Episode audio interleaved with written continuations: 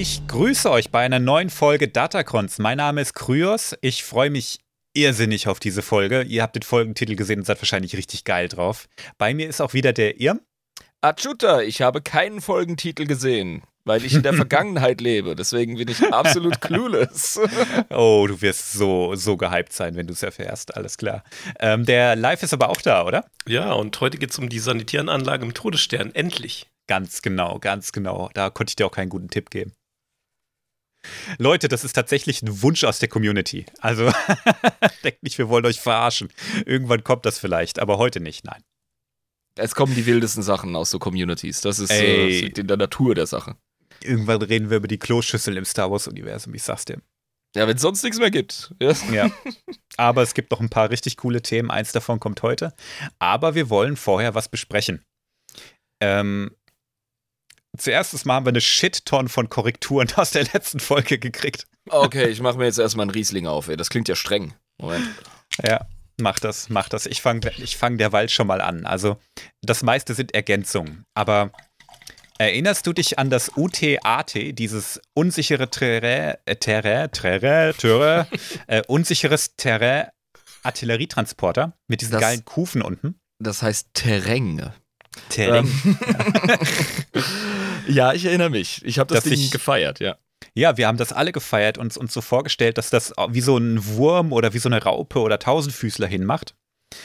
Allerdings wurden wir korrigiert, das sind Repulsorkurven. Äh, oh, wie lahm, ey. Mhm. Ja, mein Gott, ähm, vielen Dank an die Community. Ich habe gerade echt nicht auf dem Schirm, wer das geschrieben hat. Aber danke, ich habe es auch extra nochmal nachgeprüft. Ich glaube, es war Blades. Aber mh, hm, bin mir nicht sicher. Manchmal ist die Wahrheit einfach lahm, ey. Ja, meine, also unsere Version gefällt mir auch besser, dass das Ding sich einfach vorrobbt und äh, wie so in so einem Schützengraben unterm Stacheldraht durch. Geil. Ich Aber meine, wir leben im Zeitalter der alternativen Fakten. Wir können einfach so tun, als wär's so. Ja. Also, für uns ist das so, aber die, die Realität sagt leider was anderes. der Lars äh, hat uns auch ein paar Punkte gegeben zum Denken. Und zwar einmal zu den Kamas, diese Waffenröcke. Die werden von den Röcken auch gerne, äh, von den Röcken, von den Klonen auch gerne als Röcke tituliert. Die sind offiziell Schutz vor Granatsplittern, Schrapnellen und heiße Gase von Jetpacks. Die tragen das nämlich fast alle Jetpacks. Sinn. Das ergibt super Sinn. Okay. Inoffiziell waren sie aber richtig äh, Statussymbole der Arcs, genau wie diese Schulterdinger, die die tragen. Mhm. Und äh, später mit der Phase 2 Rüstung, wir haben uns die Rüstung gar nicht so im Detail angeguckt. Es gibt ja verschiedene Phasen, die hat sich ja verändert über die Klonkriege. Ja. Da haben die meisten Klonoffiziere diese Karmas getragen. Okay. Und zwar unter anderem deshalb, weil bei der Phase 1 Rüstung die Farben als Rangsymbole noch äh, irgendwo auf der Rüstung waren, so Striche und Farben, damit man einfach weiß, wer was ist und nicht alles einfach nur weiße Dudes. Und das ist bei der Phase 2 Rüstung weggefallen und da brauchte man andere Erkennungsmerkmale für Offiziere. Und dann okay. hat man diese Röcke einfach ähm, inflationär verteilt, sag ich mal. Ja. Dann die Katan-Rüstung der Republikkommandos, da waren wir nicht genau genug. Ähm, ja, ich habe gesagt, die sind ein bisschen krasser und so, ne? Ja, reicht Aber das nicht. wir machen sie jetzt mal, wir erklären sie jetzt mal, weil wir das gleich auch noch brauchen, das Wissen. Ähm, die sind aus einem speziellen Gewebe, das die Energie von Blasterschüssen über eine große Fläche verteilen und so abschwächen kann. Eventuell sogar neutralisieren. Okay. Also das ist jetzt nicht direkt ein Schutzschild, ähm, aber es wirkt schon so und tatsächlich kann die sich bis zu einem gewissen Grad nach einem Treffer auch regenerieren. Wie geil, okay. Das ist also schon so ein bisschen wie ein Schild muss man einfach sagen. Man arbeitet in der Materialforschung auch ganz rege an sich selbst reparierenden Zeug. Zum Beispiel für die Raumfahrt, wenn es um Sonnensegel geht, die werden ja immer durch irgendwas ähm, punktiert, potenziell, dass ja, sich das ja, einfach ja, wieder so selber mendet, ja, so zusammen, genau. zusammenschludert oder so. ähm, was er auch noch gesagt hat, ist mit diesen Landungsschiffen, mit den äh, Kanonenbooten, da ist die Lore scheinbar ziemlich inkonsistent, was die Raumtauglichkeit, die Weltraumtauglichkeit angeht. Also manchmal wird dargestellt, dass die einen Druckhammer haben und luftdicht versiegelt werden können. und tatsächlich auch aus dem Orbit kommen können. Aber die Triebwerke sind eben irgendwie hauptsächlich auf Atmosphäre ausgelegt und deshalb sind die, äh, wenn du die im Weltraum losschickst, ähm, Jägerfutter. Ja, die trudeln dann halt einfach eher und sind nicht wirklich Genau. manövrierfähig. Ja? Genau, ja. Also man fliegt die lieber mit einem Transporter in die Atmosphäre rein und äh, guckt sich dann die Situation vor Ort an, als die Dinger aus dem Orbit abzuschicken und dann werden sie halt von irgendwelchen Jägern zerschnetzelt, weil sie sich nicht großartig manövrieren können.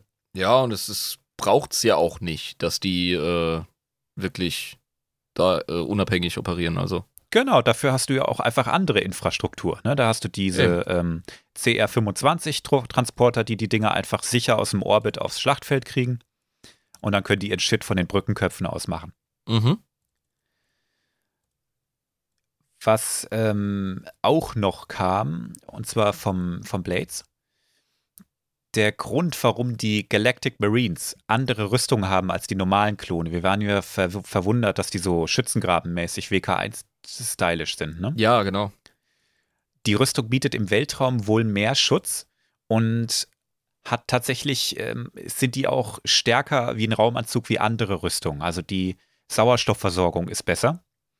Aber der Haupteinsatzzweck dieser Rüstung ist einfach der Schutz vor Sporen, Pilze, äh, Umweltbedingungen. Also die, die kannst du überall absetzen und die machen überall Bambule. Ganz egal, wie das Umfeld ist. Ha, da sind wir ja wirklich wieder bei meinen Jungs vom Todeschor aus 40k. Da sind sie Genau. ja auch gut drin. Ja, okay. Die können überall eingesetzt werden und haben eigentlich immer maximalen Erfolg. Aber jetzt mal ganz ehrlich, wenn du sowieso einen raumtauglichen Anzug hast, Mhm. dann ist der ja hermetisch abgeriegelt. Ja. Und das scheint ja bei regulären Klonen ja auch so zu sein. Das heißt, Ist richtig, aber tatsächlich äh, verstopfen die Pilze, Sporen, Krankheitserreger, Feinstaub und so manchmal auch einfach die Filter. Verstehe, okay. Und ich denke, dass, dass es daran liegt. Ne? Die sind da einfach nochmal eine Ecke krasser, die Anzüge, die Genau. Rüstungen. Aha. Dann vom Tobias. Geile Folge, viel Neues, viel Bekanntes. Allerdings gab es von den Klon-Chips, also vor diesen Klon-Chips, vor den Inhibitor-Chips, die offiziellen Order der GAR, die in Notfällen greifen. Wie zum Beispiel Order 66, Verrat der Jedi-Kommandanten. Ja. Und also da gab es an, eine an den Jedi-Kommandanten. Nee, Verrat der Jedi-Kommandanten. Order Oh. 66 hat den Ah, Klonen gesagt, Ja, ja, ja, ja, richtig, richtig, die- richtig. Ja, die ja, Jedi ja. sind Verräter und müssen exekutiert werden. Ich verstehe, ja. Und solche Order, die, die gab es eben auch Verrat vom Kanzler, Verrat vom Senat, hier, dies, das, ne? Da gab es ein ganzes Handbuch zu. Da hat Tobias, der hat das über Spotify geschrieben, glaube ich, absolut recht. Das findet Erwähnung in den Kommandobüchern, also Republik-Kommandobüchern. Und äh, da werden einige Orders immer wieder mal aufgezeigt. Interessant. Und die sind, okay. so, die sind so total unscheinbar. Also die Jedi, die werden die gelesen und abgenickt haben, gesagt, ja gut, ja, wird halt nicht passieren, aber meinetwegen. Das ist ein cooler Failsafe, das lassen wir drin. Genau. Ja. Und dann war es das, genau. Also das war vor diesen Inhibitor-Chips. Danke, Tobias, für die Ergänzung. Ich fand es gar nicht so wichtig, aber ich glaube, es ist doch erwähnenswert. Was wir auch hatten, war die Diskussion, äh, die können doch die Truppen nicht einfach aus dem Orbit äh, abwerfen.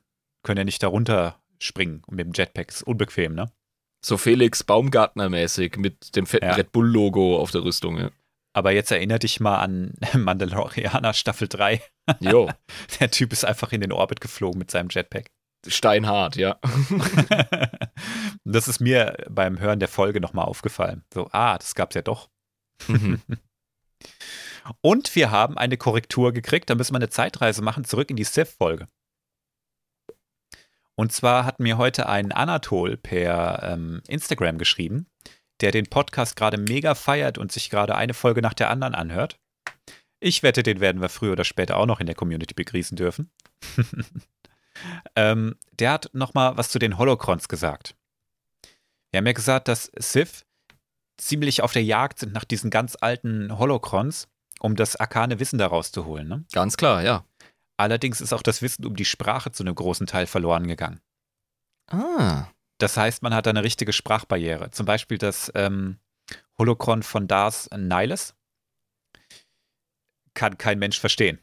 Der, der spricht eine ganz alte Sprache, einen ganz alten Dialekt, das checkt einfach keiner. Krass, das ist so ein bisschen wie in der Altertumsforschung bei uns gerade, wenn wir Maya-Sprache oder babylonische Keilschrift oder sonst was begreifen wollen. Das fällt einem nicht in den Schoß. Das muss man richtig herleiten. Mhm. Genau, ja. Vielleicht nuschelt der auch einfach nur ganz fies. Daphne ist der Till Schweiger, der Sith. Tun, was wir können.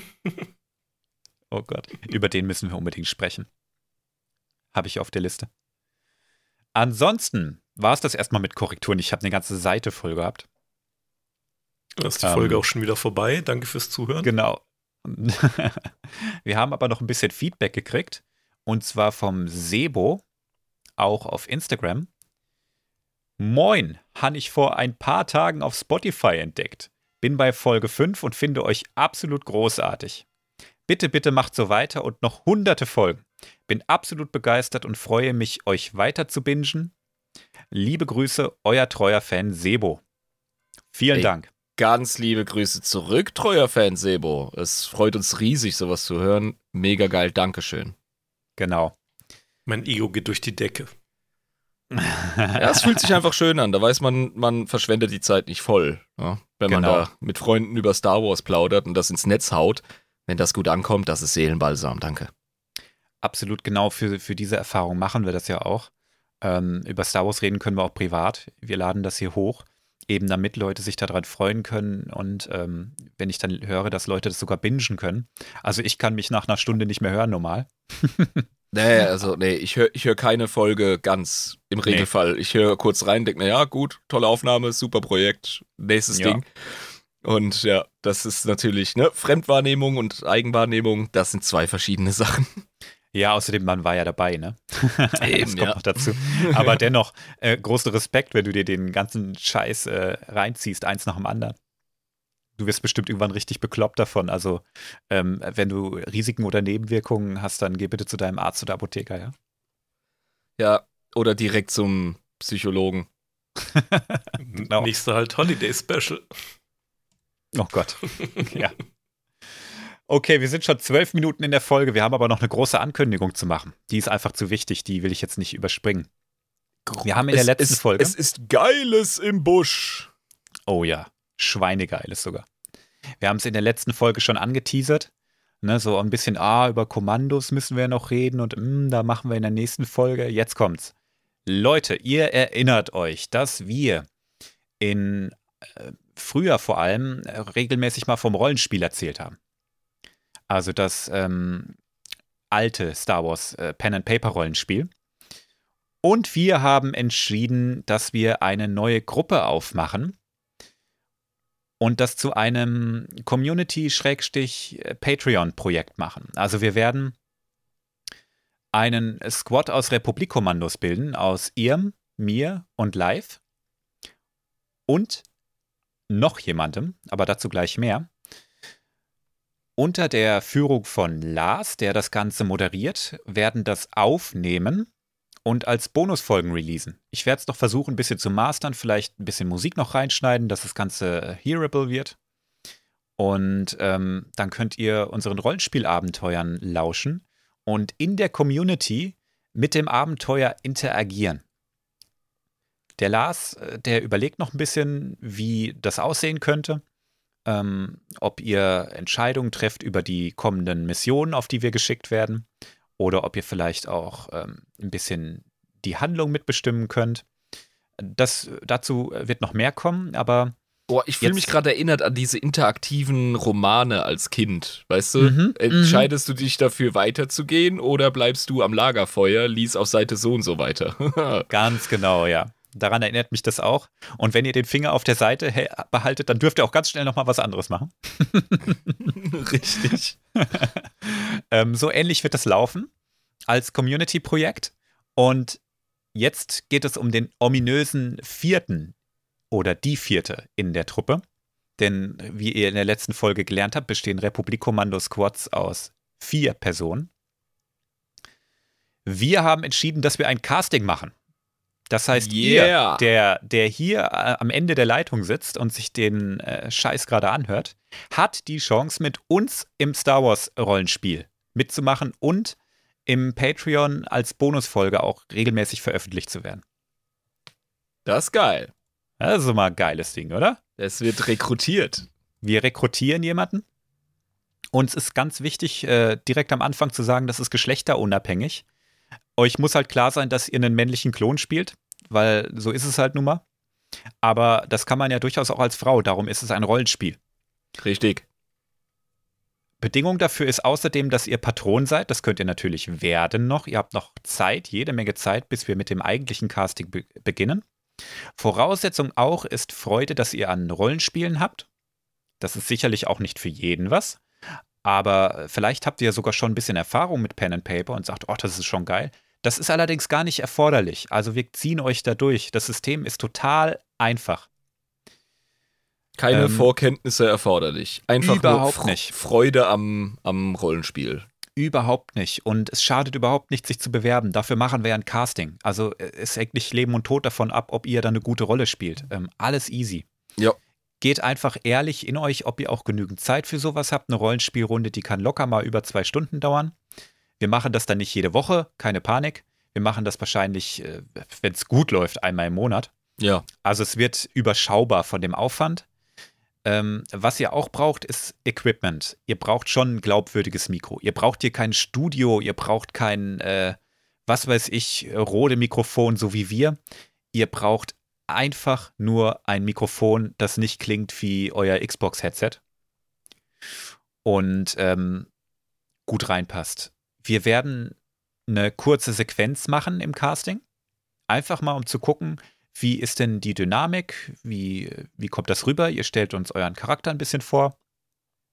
Und die Rolle ist erstmal ähm, für unbestimmte Zeit dann vergeben und es ist jederzeit für euch auch möglich, wieder auszusteigen. Wenn ihr sagt, ah, das ist doch nicht so richtig was für mich, das ist äh, auch zu zeitaufwendig ähm, oder es passt einfach nicht so richtig, dann könnt ihr aussteigen. Dann finden wir eine coole Möglichkeit, eurem Charakter einen Ausstieg zu ermöglichen. Vielleicht fällt er im Einsatz, vielleicht ist es ein Deserteur. Und dann können wir ein neues Casting machen. Also es ist überhaupt gar kein Druck dahinter. Und Ja, wenn ihr nur eine Mission mit uns macht, ist super geil. Eben, eben. Also ihr habt die Möglichkeit dann auch zu euch, euch zu entfernen, zu sagen, danke für die Erfahrung, coole Nummer, äh, ich möchte gerne abgeben. Und ob wir dann ein neues Casting starten, behalten wir uns vor. Vielleicht greifen wir dann auch auf Leute zurück, die äh, uns auch gut gefallen haben. Stimmt, da hast du absolut recht. Ja.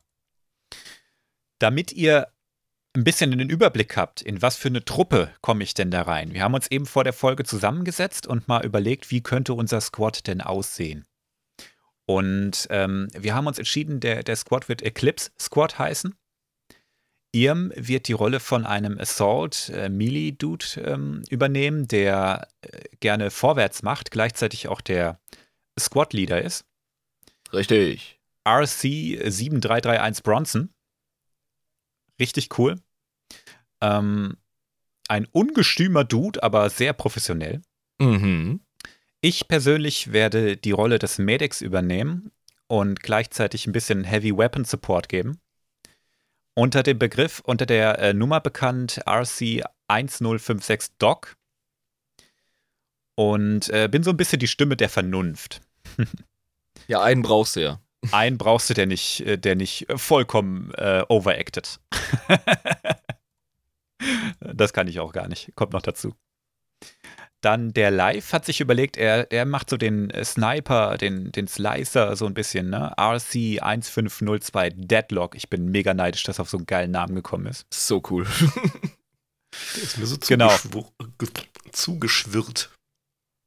Eher der Verschlossene und Stille. Und jetzt haben wir noch eine Rolle offen. Und ihr könnt kreativ werden. Ihr könnt sagen, ach, ich mache einfach so ein bisschen Supporter, ein bisschen was von allem. Das ist super gut. Das kann sich überschneiden mit, ähm, mit Fähigkeiten, die wir vielleicht auch schon haben. Ihr könnt auch was ganz anderes machen. Ähm, guckt euch einfach mal so ein bisschen um. Ich denke mal, wenn ihr, wenn ihr Lust auf das Projekt habt, dann werdet ihr auch so ein kleines bisschen schon eine Idee vielleicht haben, äh, was so eure Rollen sind, was euch gut ausmacht, was ihr gerne spielen würdet. Und dann gucken wir, dass wir das irgendwie da reinbasteln. Hätte Ganz klar, wir sind heiß auf euren kreativen Input. Ihr werdet das ganze Setting bereichern und dem eure Fußnote geben. Das wird cool. Ganz genau, ganz genau. Das Ganze wird so aussehen, ähm, wir werden eine Mission aufnehmen, die Prolog-Mission, sage ich mal. Dazu sage ich jetzt gar nicht so viel. Und ähm, im Laufe dieser Folge sind, also wir werden in der Folge nach dem verlorenen vierten Mann suchen. So viel sage ich jetzt einfach mal. Das wird, denke ich, relativ früh in der, in der, in der Folge klar sein. Das eine Pilotfolge, anhand derer ihr klar äh, ein Bild bekommt. Was bedeutet das? Wie funktioniert dieses Pen-and-Paper-Rollenspiel? Das soll ja auch gerade Einsteiger motivieren, ja, dass sie checken, oh, wie funktioniert das überhaupt? Das kommt dann sehr organisch und klar rüber. Die nehmen wir auf jeden Fall zu dritt schon mal auf. Ja. Ähm, zu viert, ja, der gute Lars ist ja unser Dungeon Master, unser Spielleiter. Ja. Mhm. Und ähm, dann habt ihr ein Bild davon. Und dann starten wir das Casting. Ganz genau. Also ihr könnt das auch erstmal abwarten und reinhören. Ihr könnt euch auch gerne jetzt schon melden. Casting beginnt halt erst, nachdem wir die Folge aufgenommen haben und released haben. Und dann gucken wir, dann kündigen wir auch nochmal an, wie lange das gehen wird. Ähm, ich bin auf jeden Fall richtig heiß auf dieses Projekt. Oh, ich auch. Hot, hot, hot, hot. ich habe schon gedacht, live lässt uns einfach wieder hängen. Niemals. Ja, nein, nein, der ist im Hintergrund mit seinem, mit seinem Scharfschützengewehr. Der ist immer am Start. Keine Sorge. Ja, nervöser Dude einfach. okay, puh, das war jetzt mal ein Intro. Also, ja. Leute, kommt auf den Patreon. Patreon.com slash Datacrons. Schiebt uns euer Geld in den Rachen und macht bei unserem Rollenspiel mit. Sehr geil. genau. Und äh, wenn ihr uns auch coole Korrekturen und Rezensionen schicken wollt, ihr könnt das über das gängige, gängigste äh, Social Media heutzutage machen, glaube ich, nämlich Instagram. Da findet ihr uns unter Datacrons.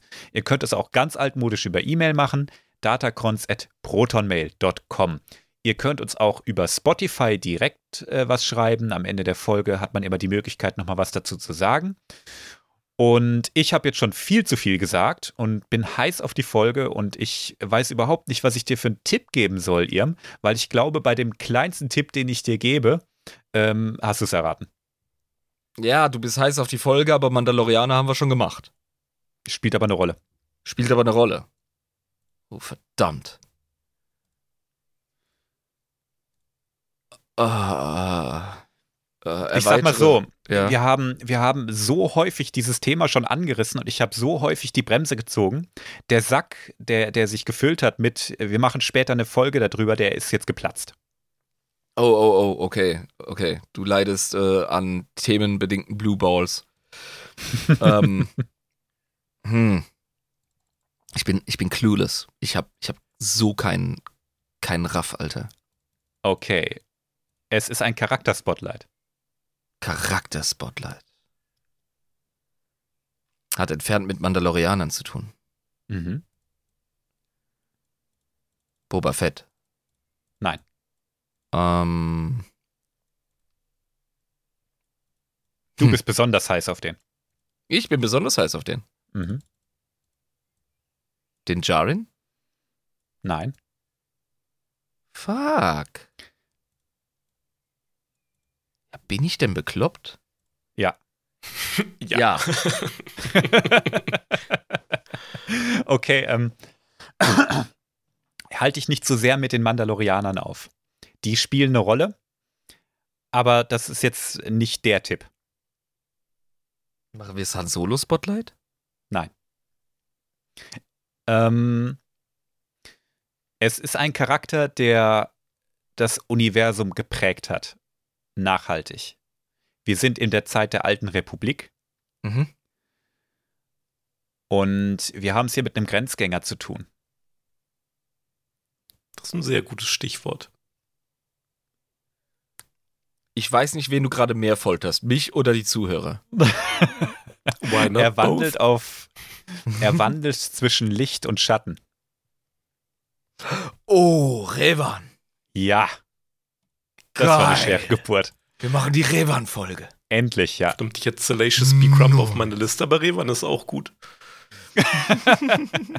Und zur Feier des Tages schütte ich mir jetzt einen Wein ein. Sehr gut. Oh, der feine Herr trinkt Wein. Der feine Herr trinkt einen äh, Spätburgunder Weißherbst, Feinherb. Uiuiui. Ui, ui. Das ist ein Rotwein. Soweit ich weiß. Äh, das ist ein weiß gekelterter Rotwein. Genau. Ja. Da wird der Fruchtkörper, glaube ich, relativ schnell von der, von der Maische runtergeholt. Wird, äh, die Beere wird von der Schale befreit und dann Ah, verkeltert. Ja, du bist, du hast doch mal Sommelier angefangen, oder? Das war meine Erstlehre, ja. Ja, abgefahren. Ich bin Mhm. ja so ein Weinnoob. Ich glaube, ich bin auf dem Weg Ich wollte jetzt Star einfach nur Wars clever Podcast falsch abgebogen. Kann das sein? ja. Nee, aber heute muss es mal ein bisschen stilechter sein, wenn wir schon über Revan reden. Ah. Gut. Es wird sicher Korrekturen hageln. Es ist einer der beliebtesten Charaktere überhaupt im Star Wars-Universum. mhm. Und ich habe versucht, äh, einen Abriss zu machen über seine Geschichte. Und oh boy, das wird, glaube ich, ein Vierteiler. Also, das ist nur der erste Teil.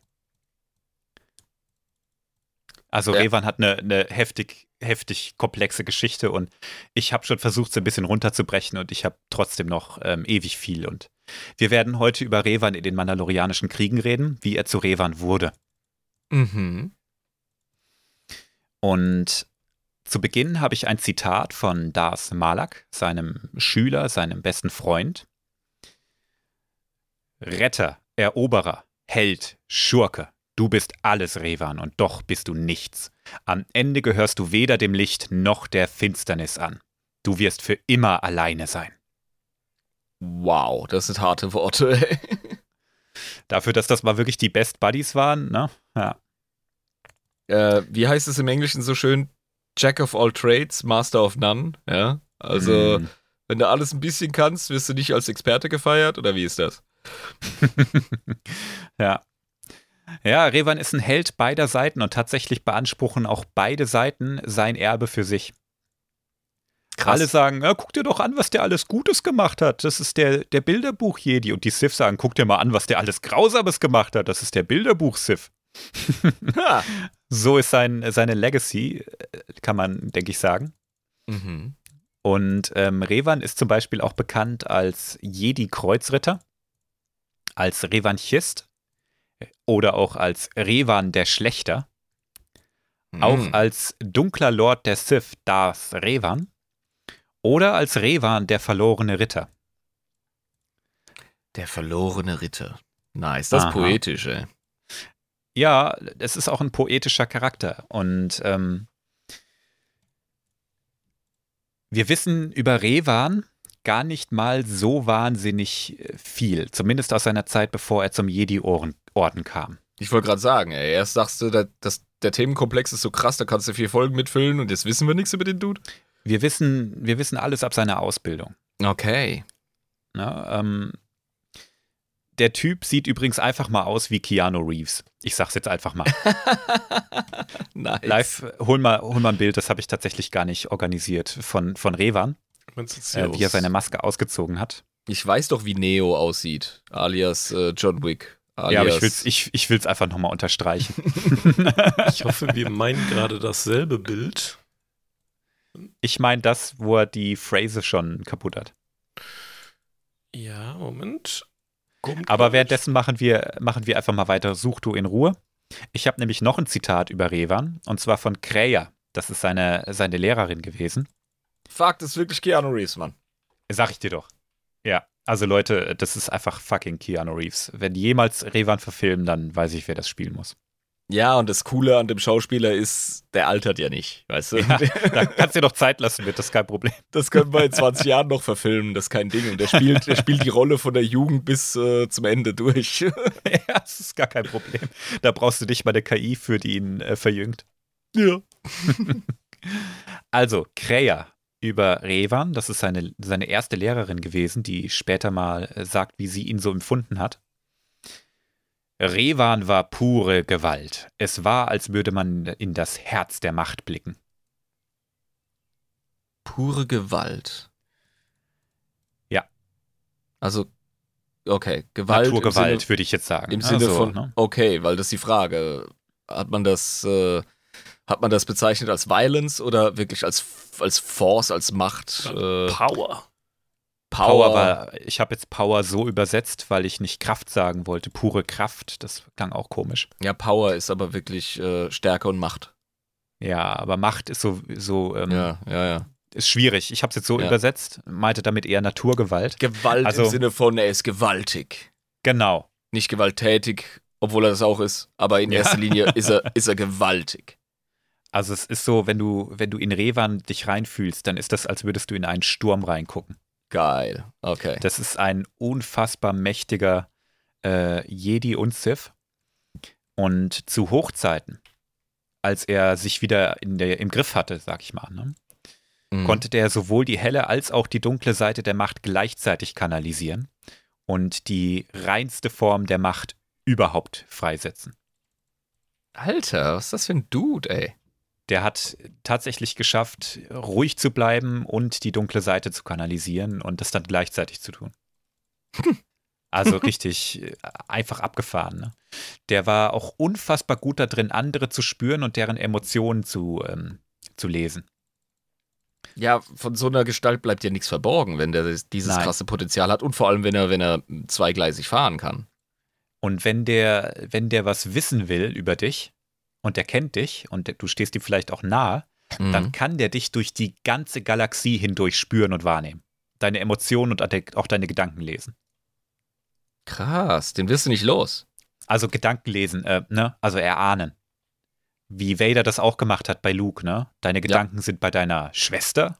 So, Ja, ne? ja. Ungefähr so. Deine Emotionen verraten dich. Das ist, da ist Reva noch 20 Millionen Mal besser drin wie alle anderen, die wir je kennengelernt haben. Und er war auch unfassbar gut darin, die Zukunft zu deuten. Der hatte ständig Visionen und die sind meistens auch ziemlich korrekt gewesen. Ach ja. Das ergibt sich. Also, das, ja, das ist logisch für mich. Ja. Ach ja, äh, Live hat mich gerade erinnert. Ich habe äh, die Community gebeten, mal zu raten, welches Thema dran kommt. Und der, der es errät, ne, den verlese ich. Das war Ruler Knirps. Der hatte das Thema erraten für die Folge. Allerdings muss ich sagen, ich glaube, es war wieder Blades, der bei der letzten Folge schon Revan gesagt hat. Und ich glaube, der wollte einfach nur nicht wieder Revan sagen. Und Fabi hat auch eben gesagt, das wird 100 pro Revan. also, liebe Commu- Community, denen war, glaube ich, klar, dass das Thema echt überfällig ist. Als die Wookie-Folge ja auch dran kam nach. Oh ja, Zeit. stimmt. Stimmt, ja. Ja, Folgen werden bei uns beschworen, quasi. Durch Genau. ständiges Wünschen und Erwähnen. Das ist klar. Okay. Gucken wir uns mal seine frühen Jahre an. Das, was wir darüber denn, denn wissen. Mhm. Geboren wurde Revan 3994 vor Yavin. Vermutlich im Outer Rim, man weiß es nicht ganz genau. Und man kennt auch seinen Geburtsnamen nicht, denn Revan ist nicht sein richtiger Name. Über seine Familie ist auch nichts bekannt. Er wurde wohl schon als kleines Kind sehr früh in den Jedi-Orden eingeführt. Mhm.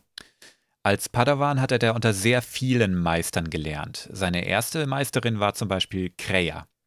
Über die werden wir noch ein paar Mal reden, aber vielleicht nicht heute. Für die Folge Okay. spielt sie keine Rolle mehr. Und gelernt hat er zusammen mit seinem besten Freund Alec, der sich später Malak genannt hat. Ah, der Zitatgeber von vorne, äh, von Genau. vorhin. Ja. Aber zu der Zeit ist es einfach nur sein Sunshine Best Buddy Alec. Mhm.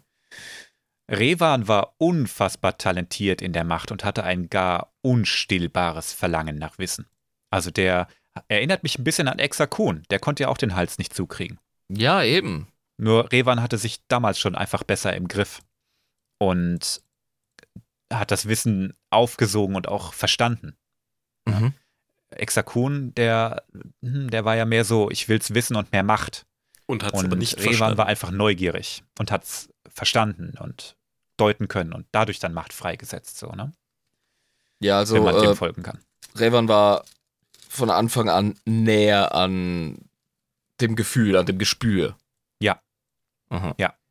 Einfach ein unfassbar mächtiger Schüler. Ähm, ausgebildet wurde er erstmal auf Coruscant und später auf der Jedi-Enklave auf Dantooine. Diesmal wirklich Dantooine, nicht Tatooine. ja, Mhm. ja. und Revan hat schon zu seiner Zeit als Padawan ähm, ein großes Interesse an ziemlich exotischen Machttechniken gehabt. Die waren jetzt auch nicht unbedingt Darkseid, sowas wie die Machtbande zum Beispiel, also die Bänder zwischen zwei Personen, die Ja. das Machtpotenzial nochmal steigern können. Wie Okay. wir es auch zwischen Ray und Kylo Ren zum Beispiel haben. Ah, wie so eine Art Feedback-Loop, ne? wie so eine Rückkopplung. Mhm. Die sind miteinander verwoben, verbunden einfach. Ne? Und dafür hat er sich sehr interessiert.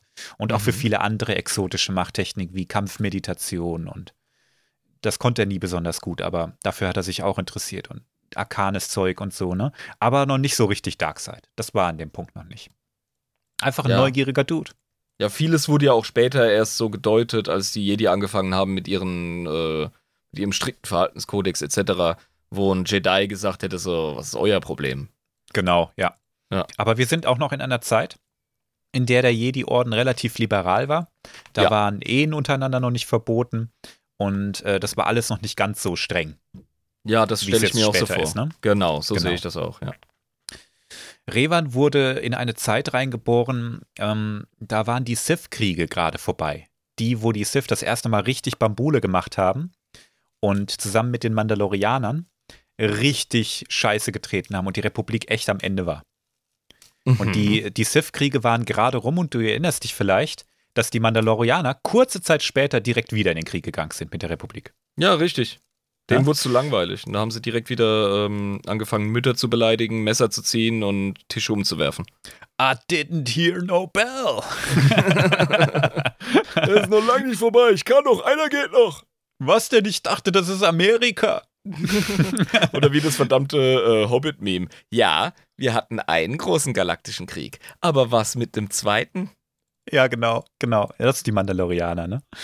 Und ähm, in diese Zeit wurde er reingeboren und äh, Revan hat sich ziemlich schnell zu einem charismatischen und einflussreichen Kritiker an der Passivität und der Inaktivität des Jedi-Ordens während dieser Kriege beschäftigt. Die Jedi haben nämlich gesagt, wir haben so viele Jedi an die Sith verloren, an die dunkle Seite, weil wir in den Krieg gegangen sind. Wir müssen echt mal ein bisschen aufpassen. Das soll jetzt bitte die republikanische Navy machen. Wir haben es hier nicht mit irgendwelchen Weltraumzauberern zu tun, sondern mit Kriegern. Das kriegen die schon hin. Wir halten uns jetzt mal zurück. So, ne? Ist das nicht immer so, dass wenn Jedi in den offenen Krieg mit den Sith gehen, dass äh, das Verlustverhältnis zu Ungunsten der Jedi ausgeht? Dass so ein Sith im Regelfall äh, ein krasserer Krieger mehr, mehr Zerstörungspotenzial aufweist? Mm, Ich wette, Yoda würde dem nicht zustimmen. In Aber Ordnung. Aber es ist auch nicht jeder, ist nicht jeder ein Yoda, weißt du? Also. Ist richtig, aber du hast eben auch einen, einen hohen Schwund an Jedi, die zur dunklen Seite rübergehen, weil sie Ah, sich zu sehr auf den Krieg einlassen. Ne? Propagandaproblem, ja. Außerdem, Beziehungsweise das- halt ein Korruptionsproblem, ja. Außerdem, wenn Yoda so klug ist, warum ist er dann tot? ja, Weil er zu müde war von Lukes ganzen Fragen. Ist er einfach gestorben. genial. Ähm, gehen wir zurück zu Revan. Revan war einfach ein Macher und der hatte das Herz am richtigen Fleck, der war charismatisch und der wusste, was man zu sagen hat, um Leute für sich zu gewinnen. Ah, Richtiger der- Charisma-Bolzen. Der wollte nicht nur bei sich, sondern auch bei anderen Leuten vorwärts machen. Der wollte was bewegen, was bewirken. Der hat gesagt, wir, wir können doch nicht hier passiv und inaktiv in der Ecke liegen, während die Republik zerrieben wird. Jo. Ja? Und er wurde schnell der Kopf einer Bewegung, die den Orden auch recht gespalten hatte. In dieser Zeit hat man ihm den Namen den Kreuzritter verpasst. Da war Revan gerade 30 Jahre alt. Und er hat versucht, eine, eine Bewegung in den Jedi zu gründen, die sich offen zum Krieg bekennen und sagen, wir müssen intervenieren. Okay. Und das hat er zusammen mit seinem besten Freund Alec gemacht. Oder Alec, aber ich glaube, Alec ist, ist der richtige Name. Ähm, der hat seine Propaganda auch gut verbreitet. Also Alec war selber auch, auch sehr charismatisch und die waren beide untrennbar voneinander, ähm, äh, miteinander verbunden. Ne? Und ähm, Alec hat zum Beispiel mal gesagt als Propaganda, Beachtet nicht die Worte des Jedi-Rats. Die Republik wird fallen, wenn wir jetzt nicht handeln. Die Mandalorianer haben bereits drei Systeme entlang des Randes eingenommen. Mit der Zeit werden sie nur noch mächtiger. Kommt und steht mit mir. Wir werden sie nutzen. Wir setzen die Macht ein, um der Republik in ihrer Not zu helfen. Schließt euch Revan und mir an. Gemeinsam werden wir diese Bedrohung bekämpfen. Weil ich die Demokratie liebe. Ja. Ja, das, da, da ging es darum, eine Allianz der Willigen zu finden, die wirklich ähm, sich der Tat quasi zu der Tat bekennt. Und Ja. das, das ist so ein Ding. Da kann ich mir vorstellen, wird dann so ein Passiv-Jedi gesagt haben, ja, und das ist eben Darkseid-Shit, da musst du aufpassen. Ja, Ja, aber dummerweise, ähm, so ganz Unrecht hat er ja nicht gehabt. Nee, natürlich nicht. Ich bin, ich bin da auch, äh, also ich gehöre ja auch zu den Leuten, die sagen, hey, wenn Arschlöcher ähm, anfangen, in der Kneipe Aschenbecher zu werfen, dann braucht es mutige und willige Menschen, die hingehen und denen in die Schnauze treten. Mhm. Und Also- Revan, hat, Revan hat ziemlich viele Leute überzeugt. Ja. Es waren Und- sicher auch ein Haufen Leute frustriert mit dieser Passivität. Nicht nur er. Ja. Zumal die ja gerade aus einem Krieg kamen und eigentlich noch voll im Modus waren. Und dann werden die da so gebremst. Ja, wenn ein Krieg endet, hast du einerseits natürlich eine Kriegsmüdigkeit, die verständlich ist. Auf der anderen Seite hast du Leute, die ähm, nicht Fehler nochmal begehen wollen, wenn Aggressoren noch wandeln. Mhm. Die, äh, seine Anhänger, die haben erstmal auch noch keine offenen Kämpfe ausgetragen, entgegen der, der Erlaubnis vom Rat. Aber der Rat hat ihnen erlaubt, zumindest mal so ein bisschen zu scouten Mhm. und ein bisschen Geheimagenten-Shit zu machen, ne? wie sie die halt machen. Ja. Und äh, die äh, Voll Anhänger von ihm, die haben nach und nach immer mehr Grausamkeiten der Mandalorianer überall in der Galaxie aufgedeckt. Und ähm, jetzt gehen wir auf den Planeten der Katar. Der heißt auch Katar. Das sind die Katzenmenschen, an die du dich vielleicht erinnerst. Ah ja, die gingen ab. Mhm. Mhm. Und ähm, da sind die Mandalorianer aufgetaucht und haben die komplett zerrieben. Die haben den äh, Planeten angegriffen und fertig gemacht. Und äh, Cassus Fett hat den Angriff geleitet. Über die haben wir schon mal in der ähm, Mur-Talisman-Folge geredet, über den Typen. Ja, ich erinnere mich dunkel. Den, den Vorfahren von Boba Fett auch. Und Jango Fett. Ja, ja, ja. Das, das war auch so ein Hartriegel. großer Heerführer der Mandalorianer. Und ähm, die haben, wie gesagt, die Katar besiegt. Und als sie die besiegt hatten und die am Boden lagen und äh, fertig waren, hat äh, Cassus Fett gesagt: So, und jetzt werden die alle ausgelöscht. Kinder, Frauen, ist mir scheißegal. Alle kaputt machen. Boah, einfach Tabula Rasa gemacht, äh? ganz kaltherzig. Okay. Ganz genau. Und eine nicht namentlich bekannte Mandalorianerin, die wollte das verhindern. Die hat gesagt, nein, das müssen wir doch nicht machen. Warum willst du die jetzt alle umbringen? Das ist doch nicht ehrenhaft. Und daraufhin sagt Cassus Fett, die Katar haben den Mando Ade einen Fleck der Schande hinterlassen. Heute wasche ich ihn im Wasser ihrer eigenen Anmaßung rein. Aber wenn du wirklich das Gefühl hast, dass sie einen Verteidiger brauchen, der ihnen zur Seite steht, dann tu das, Kriegerin. Ich salutiere dir. Und dann hat er sie halt einfach mit hingerichtet. Wow, hart. Der Live hat auch gerade den passenden Kommentar geschrieben. Katar, Go, muss zerstört werden. Und ich schick dir mal ein Bild dieser unbekannten Mandalorianerin rein und ich glaube, dann macht's schon Klingeling bei dir.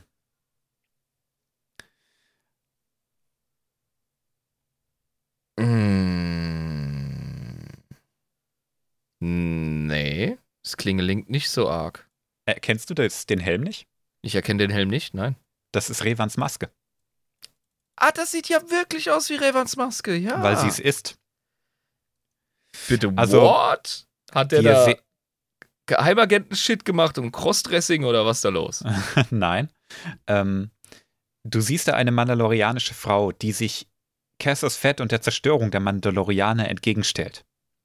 Die sagt, nein, das kann doch so nicht weitergehen. Wir können doch hier kein Genozid machen. Ne? Und dafür wird sie hingerichtet von den Mandalorianern. Und Revan und seine Anhänger haben das beobachtet. Und ähm, die haben dann auch, nachdem die Schlacht dann vorbei war, und ich glaube, das Massaker an die an den Katar wurde leider durchgeführt, weil die einfach keine Mannstärke hatten.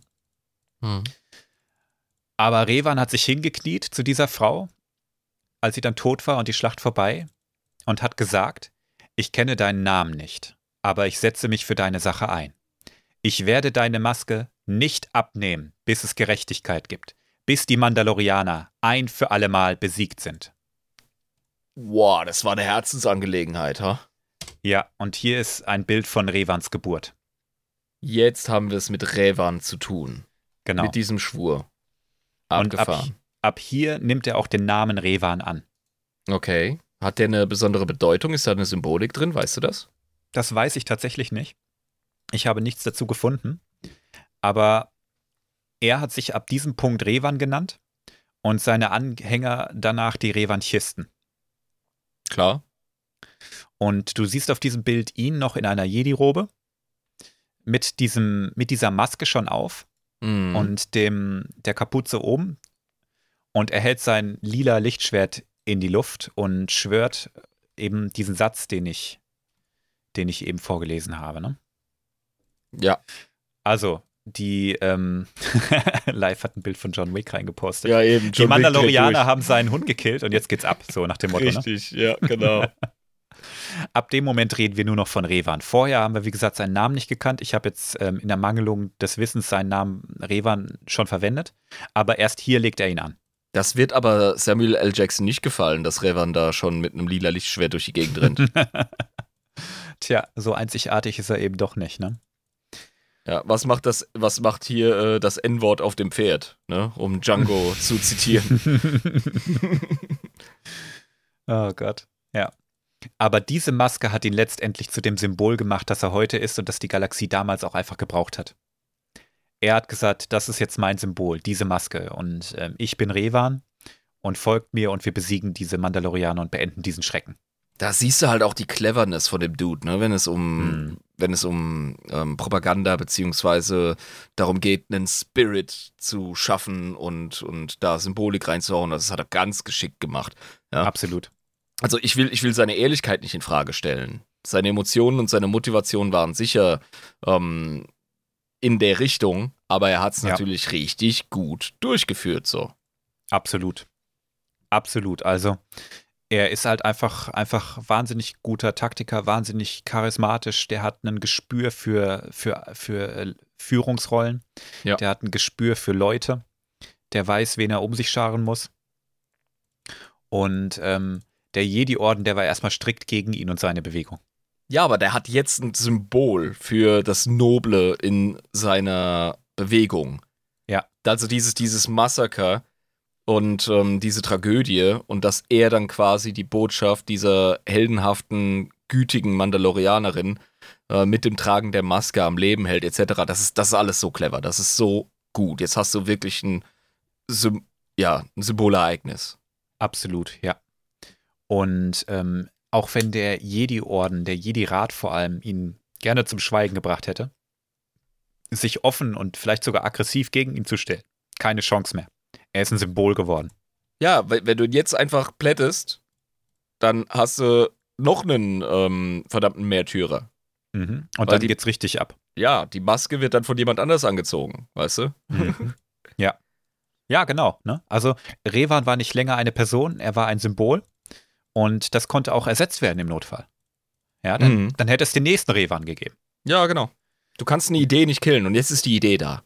Genau. Und deshalb haben sie auch keinem Jedi verboten, sich ihm und der republikanischen Armee anzuschließen. Die mussten einfach einknicken und haben gesagt, gut, also dann mach das halt. Ja, Dann, du zeigst dir ja ja. nur noch mehr Schwäche, wenn du dann Verbote erteilst und restriktiv wirst und so. Und da machst du es noch attraktiver. Und, Genau. Ja, das ist wirklich äh, so eine äh, Lose-Lose-Situation für die passiven Jedi. Genau. Und also haben sie zähneknirschend einfach akzeptiert, dass Revan jetzt eine Armee anführt. Und dass der sein Ding durchzieht. Genau. Denn er hat sich den republikanischen Streitkräften angeschlossen und auch einen großen Teil davon erstmal annektiert am Anfang. Später übrigens das gesamte republikanische Armee, äh, Militär. Mhm. Aber angefangen hat er mit dem, mit einem Korps, das er gegründet hat, nämlich das Republikanische Gnadenkorps. Gnadenchor, ja, da sind wir jetzt wieder bei dem, ne? Die Aha. Namensgebung, ja. Absolut. Und jetzt ist er an dem Punkt, jetzt kann er nicht nur Geheimagenten-Shit machen, jetzt kann er die Mandalorianer offen angreifen. Und das macht er auch. Und eine Schlacht nach der anderen gewinnt Revan und seine Revanchisten. Die nennt man jetzt auch die Jedi-Kreuzritter. Was äh, ein schöner Kontrast ist zu den Neo-Kreuzrittern, die die Mandalorianer waren. Sagt man wirklich Revanchisten? Sagt man nicht Revaniten? Nee, Revanchisten. Krass, okay.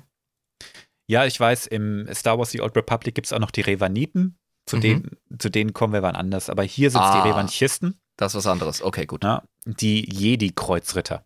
Was ich schweinegeil finde. Nice. Stell dir vor, irgendwo in der europäischen Geschichte die ersten wirklich bewaffneten, agierenden Christen, die sagen, im Namen der Barmherzigkeit killen wir jetzt Leute. ja. Und das haben die Jedi da auch gemacht, ne? Ja. Im, Namen, Im Namen des Lichts und der Hoffnung und der Gerechtigkeit Führen wir Krieg. löschen wir jetzt alle Mandalorianer aus. So. Ja, die Geil. Mandalorianer sind aber auch nicht zu erziehen. Also, die hören ja nicht muss auf. Man, muss man schon sagen. ne? Muss man ehrlich sagen, ja. Also ich will nicht sagen, dass er da einfach durchgeschnitten ist wie ein, wie ein heißes Messer durch Butter, aber er hat schon überwiegend die Schlachten gewonnen. Und die Revanchisten und die, das republikanische Gnadenkorps, später auch das ganze republikanische Militär, wurde stärker. Die Machtverhältnisse versch- verschieben sich. Immer mehr Jedi schließen sich seiner Sache an. Und eine davon war Mitra Surik. Die gehörte zu seinen besten Leutnants und Revan war richtig eng äh, verbunden mit ihr. Mhm. Und auch immer noch mit seinem Best Bro Alec. Ne? Ja, der Und ist ich ja immer glaube- noch da. Ja. Ich glaube, als Revan seinen Namen angenommen hat, hat sich Alec in Malak umgenannt. Ah, da hat er gesagt so, okay, jetzt äh, macht hier mein Brudi, äh, macht Rebranding, da mache ich jetzt auch gerade mit, das ist eine gute Gelegenheit. In dem Kielwasser fahre ich jetzt. Wie wir verwenden jetzt unsere Künstlernamen Ich bin Spider-Man. von unserer alten Band. genau. Dann heiße ich jetzt Super Ingo. Und alle so, Genau. nein, nein, denk dir was anderes aus. Okay, Malak, ja, okay, das ist gut. Ja, genau, genau. Ah, ach, wir verwenden unsere Superheldennamen, genau, ja. Richtig cool. Also der Krieg, lieg- der Krieg äh, lief gut, aber nicht einfach und es wurde auch äh, immer schwieriger, moralisch ähm, einwandfreie Entscheidungen zu treffen. Hm. So drücke ich es jetzt mal aus. Also Revan musste irgendwann immer kalter und kalkulierender werden im Krieg. Ja, Alter, wenn du dir diesen Mantel anziehst, wenn du Oberbefehlshaber bist, in so einem heftigen Konflikt gegen Mandalorianer, die, Hm. und das dürfen wir nie vergessen, echt gut darin sind, Space-Zauberer abzumurksen. Das ist Also- ja deren Ding. Ja, ähm, dann hast du halt einen echten Gegner. Und dann musst du halt wirklich auch ein bisschen abgewichster werden, sagen wir es, wie es ist. Ja. Und ähm, äh, ich würde fast sagen, das ist so einer der ersten Punkte, wo Revan ein bisschen anfängt abzudriften. Denn seine taktischen Entscheidungen wurden immer unmoralischer. Sagen wir pragmatisch. Ja? Gut, meinetwegen, dann sagen wir pragmatisch, denn er hat immer öfter Territorien und auch ganze Bevölkerung und Planeten für einen taktischen Vorteil geopfert. War ihm dann scheißegal, ob die äh, Mandalorianer die Oberflächenbevölkerung abschlachten. Ja, wenn du große Brötchen backen willst, ja, dann kannst du nicht nach jedem Mehlkorn, äh, kannst du nicht hinterher rennen. Das geht nicht. Hier reden wir von ganzen Sektoren. Ja, du. Ja, sicher, sicher. Ähm, Hm. ich sage ja nur, ne, ähm, Verhältnis. Ich weiß, ich weiß. Der Lack des strahlenden Heldens, der überall langreitet und alles kaputt kloppt, ähm, der hat jetzt schon die ersten Kratzer abbekommen. Sagen wir es mal so. Sehr schön ausgedrückt. Genau meine Sprache, ja. Also, ne? Ein bisschen Schwund ist immer. und ähm, langsam haben auch die Leute so gedacht, ja, okay, Revan, chill. Ja, wie, wie, wie sagt mein Kollege Jabba immer gerne bei uns im Podcast bei 40k, wo gehobelt wird. Mhm. Ja, ist so. Irgendwann während diesem Krieg ist Revan mit seinem Kumpel Malak über Dentuin gestreift, seine alte Ausbildungsstätte, ne? Hat so ein bisschen den Kopf freikriegen wollen und mal ein bisschen nicht nur Krieg und Bambule und so, ne? Ein bisschen spazieren gehen, wandern, Ja. wie so ein richtig guter Deutscher. Mal drei Stunden durch die Berge, ohne Fahrt. Wandern, bis die Füße bluten. Genau. Und dann findet Revan auf Dantooine einen Tempel. Und denkt sich, oh, wo ist denn das da, ne? Und das ist ein Tempel der Rakata. Jetzt wird's geil. Also wir haben schon äh, so ein bisschen die Abkehr von dem hohen Ideal durch Notwendigkeit. Und jetzt äh, kriegt er einen neuen Input. Ist das richtig? Ja, sagen wir mal so, der ist dann so ein bisschen neugierig geworden. Hat gesagt, jetzt sind wir hier schon so ein paar Stunden durch die Pampa gegangen. Da ist doch bestimmt eine Bank drin, oder? Da kann man sich mal hinhocken. ja. Und, und Malak stelle ich mir vor, wie er davor steht, so mit seiner Schnuffeldeck und sagt, nee, äh, Revan, das sollten wir mal lieber nicht machen. Das melden wir jetzt mal dem Jedi-Rat und dann gucken wir mal. Und Revan aber so, nee, und, und ob wir da jetzt reingehen. Ein bisschen wie der Butters bei South Park. So, oh Genau, Leute, ja, oh, ja, ich ja. weiß nicht. Wir kriegen bestimmt Ärger. Halt die Schnauze, Butters. Oh, ich krieg Hausarrest. ja. So, so nach dem Motto, ja. Ne, weil Rakata sind durchaus noch ein Begriff zu der Zeit. Also, Mhm. das ist zwar schon knapp 20.000 Jahre her, aber auch 5000 Jahre später ist jedem noch bewusst, wer die Rakata waren und dass das ziemlich scheiße war, was da ge- abgegangen ist. Ne? Ja, die haben ja so viel Mist losgetreten, da ist definitiv noch so ein dunkler Nebel im kollektiven Gedächtnis bei den Leuten. Genau, und wenn du einen Rakata-Tempel findest, dann weißt du eigentlich alles klar. Ähm, Darkseid. Ja, eben. Also äh, ein ein tolles Brownie-Rezept kriegst du da nicht, da kriegst du andere Sachen vermittelt. Oh, wer weiß. Ja? Wer weiß, die Rakata. ne? Müssen wahrscheinlich ein paar Leute für geopfert werden, damit die richtig knusprig, äh, richtig, richtig kross werden, aber Oh, da sind wir beim Thema. ja gut, also die sind da reingegangen.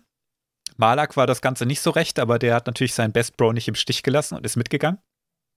Und da er, will ja, er will ja auch nicht der Wichser sein, weißt du? Ja, Das ist genau. jetzt, das ist jetzt ein merkwürdiger Punkt, um Rückzieher zu machen. So. Ist richtig, ist richtig, ja. In diesem Tempel hat Revan und Malak, die haben gelernt, dass es die Sternenschmiede gibt. Mhm. An die Sternenschmiede erinnerst du dich. Richtig. Die, die ultimative Allesfabrik. Die alles Fabrik, die aber vorwiegend Kriegsschiffe ausspuckt, wenn man da Na Bock drauf hat. sicher, sicher. Und jetzt steckst du in einem Krieg, der dich ständig schwierige moralische Entscheidungen kostet, damit du ihn drehen kannst und kriegst eine, eine Waffe präsentiert, mit der du das Problem lösen kannst und die Mandalorianer sofort aufreiben kannst, wenn du sie findest. Lieber ein Ende mit Schrecken als ein Schrecken ohne Ende. Das ist doch ein verführerischer Gedanke. Uh, du, da ist ja noch nicht mal ein Schrecken zu sehen. Das Ding spuckt einfach Kriegsschiffe aus wie bekloppt und du müsstest überhaupt keine schwierigen moralischen Entscheidungen mehr treffen. Ah, das heißt, du kannst deinen Krieg dann potenziell wieder äh, moralischer führen, weil du deutlich mehr Ressourcen zur Verfügung hast. Genau, du könntest ihn einfach direkt beenden. Vielleicht müsstest du noch nicht mal mehr die Mandalorianer angreifen. Vielleicht könntest du sie einfach einschüchtern. Ja, ja, Verführerischer Gedanke, ne? eben. weil äh, feste Grenzen ähm, ziehen. Mhm. Genau. Denn wir haben es an diesem Punkt noch nicht mit einem dunklen Jedi zu tun. Revan ist vollkommen überzeugt, dass das, was er tut, dem Licht dient. Ja, und er hat von Anfang an gesagt, hey, wenn die guten Leute Gewalt ausüben, dann ist das per se erstmal nicht schlecht. Mhm.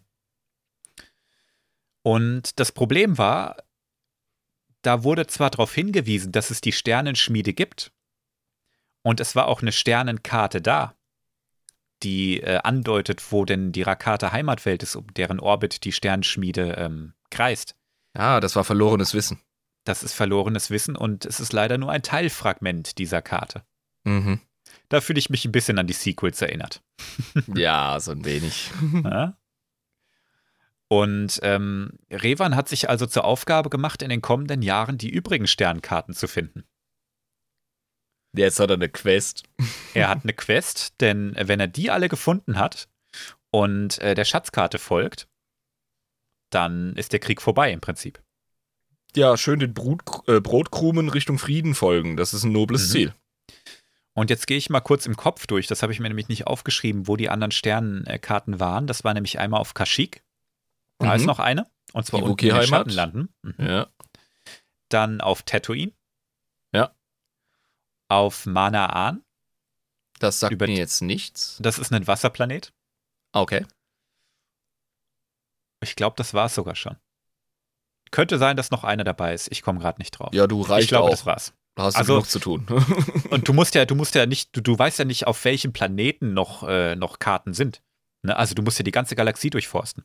Und ey, Alter, selbst wenn du es eingrenzen kannst auf ein System oder gar einen Planeten, es ist immer noch ein fucking Planet. Stell dir vor, irgendein Archäologe kriegt gesagt, auf der Erde ist ein krasses Artefakt. Und er so, ja, Ja. danke für die Info, ey. Ich gehe jetzt Genau, erstmal ja. rauchen. Ja. Genau, ja.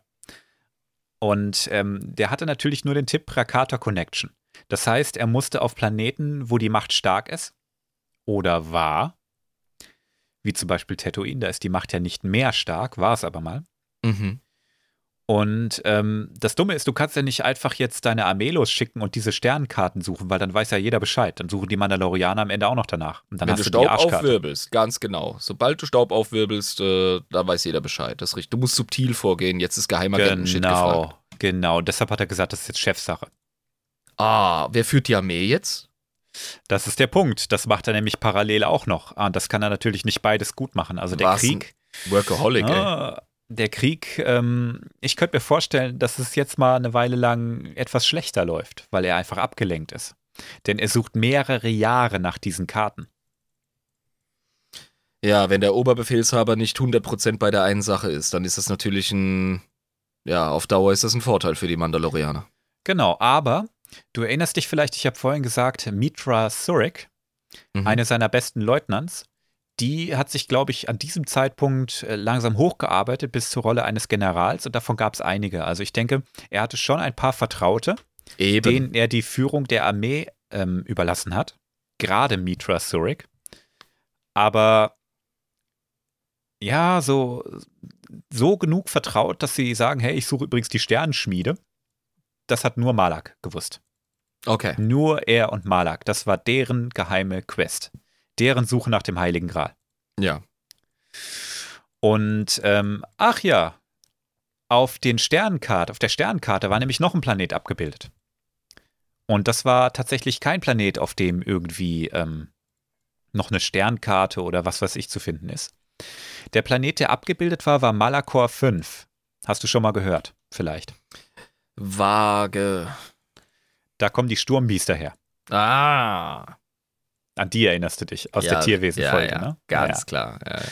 Malakor 5 ist inzwischen auch schon im Canon aufgetaucht in, ähm, in Rebels und ist eine Welt, die in diesem Konflikt eine riesengroße Rolle spielt. Den werden wir heute auch noch klären. Zu Mhm. diesem Zeitpunkt sei gesagt, Malakor ist eine Welt der alten Sith und ähm, auf diesem Planeten ist die Traios-Akademie. Das war eine Schule der Sith Mhm. Eine alte Ausbildungsstätte, auf der die ihre Leute ausgebildet haben. Ja. Und weil der Ort auf der Sternenkarte, die er auf Dantuin gefunden hat, so fett markiert war, ist er dahin geflogen und hat diese Traios-Akademie gefunden. Die ist natürlich nicht mehr bewohnt gewesen. Die Sith wurden ja aufgerieben und besiegt. Aber also, das ist eine Phase, in der die Sith äh, so im Dunkeln die sind eigentlich am Arsch, in der Galaxie verteilt, aufgerieben, ist kein Thema mehr. Wenn es überhaupt noch welche gibt. Ich, äh, es gibt noch einen, mindestens einen. Aber Okay. die Sith sind keine, keine Ding mehr. Ne? Die sind jetzt im Moment weg. Die sind keine Macht mehr. Und äh, die Trios-Akademie ist quasi ein leerstehendes Schulgebäude mit richtig viel arkanem Sith-Wissen. Ja. Oh boy. Okay. jetzt sind wir wieder bei unserem wissensbegierigen Schüler. Ja, ja, jetzt ist der Punkt. Ich war vorher ein bisschen zu schnell bei dem Rakata-Kram, aber jetzt kommt sicher, jetzt kommen neue Ideen quasi in, das, in die ganze Revan-Unternehmung, oder? Sagen wir mal so, ähm, ich würde mal sagen, ab hier beginnt sein Abdriften. Mhm. Er hat unfassbar viel in dieser Akademie gelernt und hat auch Malak am Joint ziehen lassen. Ich wollte gerade sagen, ey, der zieht sich jetzt gerade auf dem Schulhof seine erste Zigarette rein, ja. genau, ja, ja. Ich dachte Brownies. Ja, oder Hash Brownies auch gut, ja. ja. Also, ähm, Revan ist noch nicht ein dunkler Jedi. Auf gar keinen Fall. Ne? Der hat nach wie vor an das Licht geglaubt. Oder zumindest mal an die Jedi und an die Republik. Und weiterhin gegen die Mandalorianer gekämpft. Aber so langsam, ähm, ja, viel Lack ist nicht mehr drauf. Ey, ich erwarte auch nicht, dass es von einem Frame auf den anderen passiert. Wir wissen mittlerweile Mhm. relativ gut anhand anderer Beispiele, dass das ein Prozess ist. Genau, ganz genau. Ne, also seine, seine Methoden, die wurden na, immer fragwürdiger. Sagen wir es mal so. Die wurden immer aggressiver, die wurden immer dunkler, ne? Und ähm, der hat immer weniger moralische Hemmungen gehabt. Wahrscheinlich auch wegen dem ganzen Sith-Shit, den er sich reingezogen hat. Ja, ich glaube, es ist definitiv eine Kombination. Die ähm, schwere Bürde, die er trägt, in Kombination jetzt mit äh, diesen neuen, ja, ich weiß Mhm. nicht, Erkenntnissen, Gefühlen, was ist da los? Was, was wirkt auf ihn? Naja, also der Krieg, der, der geht ja jetzt schon viele Jahre. Und ähm, alle Ressourcen sind irgendwo endlich. Und äh, es wird auch ein bisschen enger. Und ah, ähm, er hat dann auch eine ziemlich verheerende Niederlage gegen die Mandal Mandalorianer erlitten. Und zwar auf äh, Düxun. Boah, ich kann das nicht aussprechen. Vielleicht habt ihr Sag du nochmal? Xun. Also das D, the D is silent. D-X-U-N. Ich. Xun. Wahrscheinlich, ja. Da müssen wir den Kroaten fragen, weil die haben so gut wie keine Vokale in ihrem Alphabet oder in ihrer Sprache. Übrigens, Die äh, können den, das gut mit den Planeten, Konsonanten. den Planeten hatten wir auch mal kurz angeschnitten in der Exakun-Folge. Ja, nämlich, mit Onderon äh, und so, ne? Genau, wo äh, Meister Arka Oder? eins dieser Xun-Bestien äh, quasi äh, gezähmt hat und als äh, Reitflugtier Mm. benutzt. Das ist eine Xun-Bestie. Genau. Wo sich, wo sich die, wo sich der Orbit der beiden Planeten Genau, der- überschneidet und dann genau, können der- die Viecher da hin und her fliegen. Ja. Glaub, Und der- wie der der live direkt das passende Bild auspackt. Das ist unglaublich, Alter. Wie machst du das? Ich habe habe auch keinen Plan. ja, aber trotzdem, ja, also. Ah, egal. Du hast einfach Superkräfte live. Okay, also auf äh, Xun. Genau. Da hat der eine verheerende Niederlage gegen die Mandalorianer eingefahren. Und ähm, das auch noch mit, mit äh, alter, abartigen Verlusten. Also, pass auf. Ähm, Revan hat sich gedacht, wir müssen jetzt nach Schwächen in der Linie suchen. Und deshalb hat er immer wieder kleine Stoßtrupps losgeschickt, die dann niedergemäht wurden, um zu gucken, wo sind denn die Mandalorianer am schwächsten. Oh, shit. Der hat quasi so Probing Attacks gemacht. Ja, so. Oh, okay. Sondierungseinsätze. Alles Kamikaze-Mission. oh Mann, ey. Im Schnitt starben für jeden Mandalorianer zehn Soldaten der Republik. Ah, shit. Und der Kampf dauerte Monate Ja, aber und es sind wurde halt verloren. Oh, shit. Okay, das ist also wirklich, also abgesehen davon, dass es kein ähm, Einkesselungsszenario war, war das so sein persönliches Stalingrad, kann man sagen. Da hat er einfach sich zerrieben dran. Okay. Und ähm, er hat den Kampf aus der Ferne moderiert. Aber angeführt wurde die Armee von inzwischen Generälin äh, Mitra Surik. Er hat ihn aus der Ferne jetzt schon ein paar Mal moderiert. gesprochen. So wie so ein Ja, der hat die Sportkommentator. Anweisung gegeben. Der hat, der hat von der, der war wahrscheinlich auf seiner Quest und hat von der Mitra Surik gehört, hey, wir müssen uns hier auf äh, Xun, Xun zurückziehen. Ähm, wir, werden, wir werden verlieren. Und äh, Revan hat gesagt, nein, das macht jetzt so und so. Such nach Mhm. einer Schwäche und mach die platt. Und das ging halt in die Hose. Und in der Verzweiflung hat Revan dann eine Superwaffe in Auftrag gegeben. da sind wir jetzt schon. Da sind wir jetzt schon. Und zwar beim Masseschattengenerator. Uh, was macht ein Masseschattengenerator? Du erinnerst dich jetzt vielleicht noch an die Hyperraumfolge, dass alle, äh, alle Himmelskörper ähm, einen Schatten im Hyperraum haben. Ja. Ein Gravitationsschatten, der auch dafür sorgt, dass man nicht von einem Planeten aus in den Hyperraum springen kann. Ja. Na? Und der Masseschattengenerator, der greift sich diese Gravitationssignatur des Hyperraumkonterparts und äh, verzerrt die komplett. Und dabei werden Kräfte freigesetzt, die alles im näheren Umfeld um den Planeten vernichten. Uff. Und übrigens auch alles, was sich auf dem Planeten befindet, inklusive dem Planeten. Uff. Und die Waffe war auf die besonderen Gravitationsfelder von Malakor 5 ausgelegt, den er ja entdeckt hat. Mhm. Und der ähm, Baumeister dieses äh, Projekts, ein Zabrak, dessen Name mir gerade entfallen ist, der hat auch mal gesagt, ja, theoretisch könnte ich diese Waffe auch umdesignen, die könnte überall funktionieren. Aber sie war erstmal auf die Gravitationsfelder von Malakor 5 angepasst. Mhm. Also darauf Jetzt- kalibriert quasi. Genau. Jetzt hat Revan eine, eine absolute Massenvernichtungswaffe, die richtig, richtig heftig ist, die alles zerfetzt, was, in, was, was sie umgibt. Jetzt muss er ja nur noch. Ah, Live hat gerade den Namen rausgefunden. Bao-Dur, der Zabrak.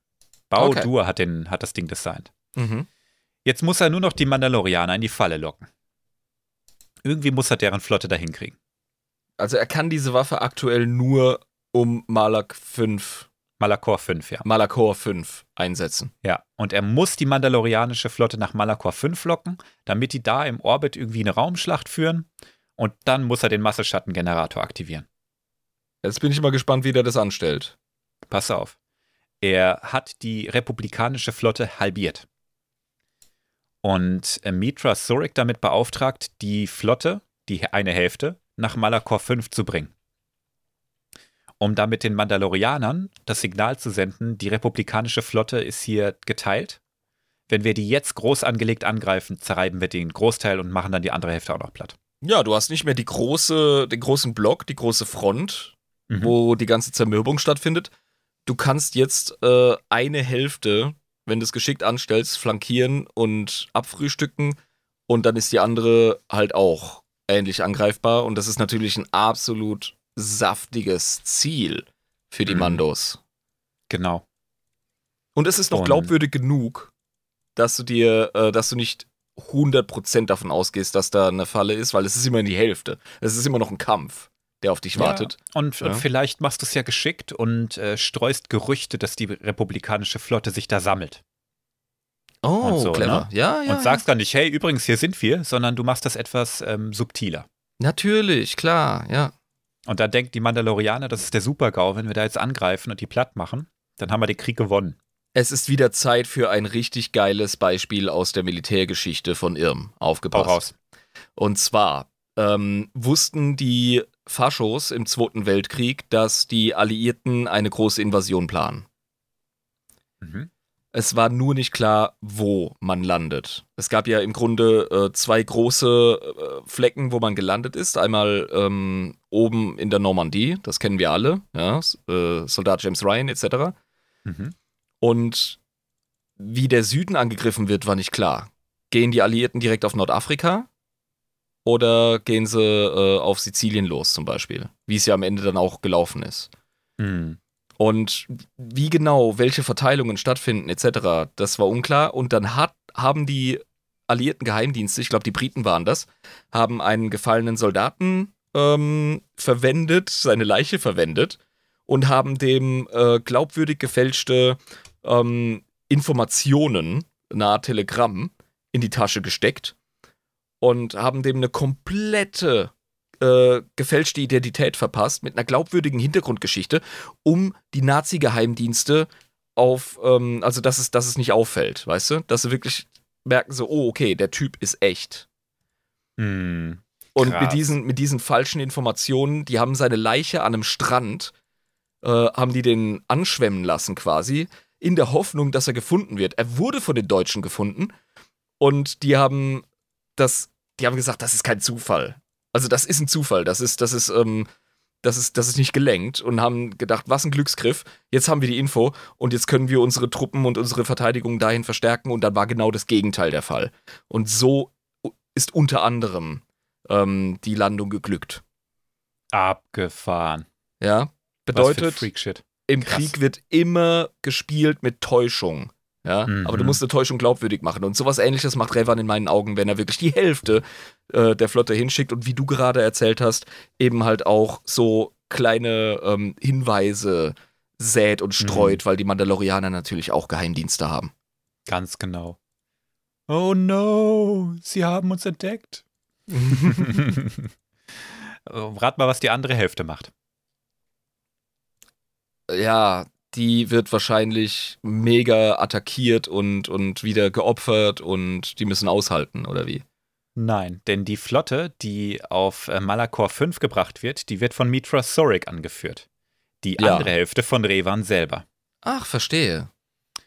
Die andere Hälfte, die bereitet einen Hinterhalt auf das Flaggschiff von Mandalore dem Ultimativen vor. Mandalore, der Ultimative. Oh ja. nice. Übrigens der letzte Taung Mandalore. Mandalore. Mm. Der letzte Also- vom ursprünglichen Völkchen. Genau. Und ein großer Mann. Und zwar äh, wortwörtlich.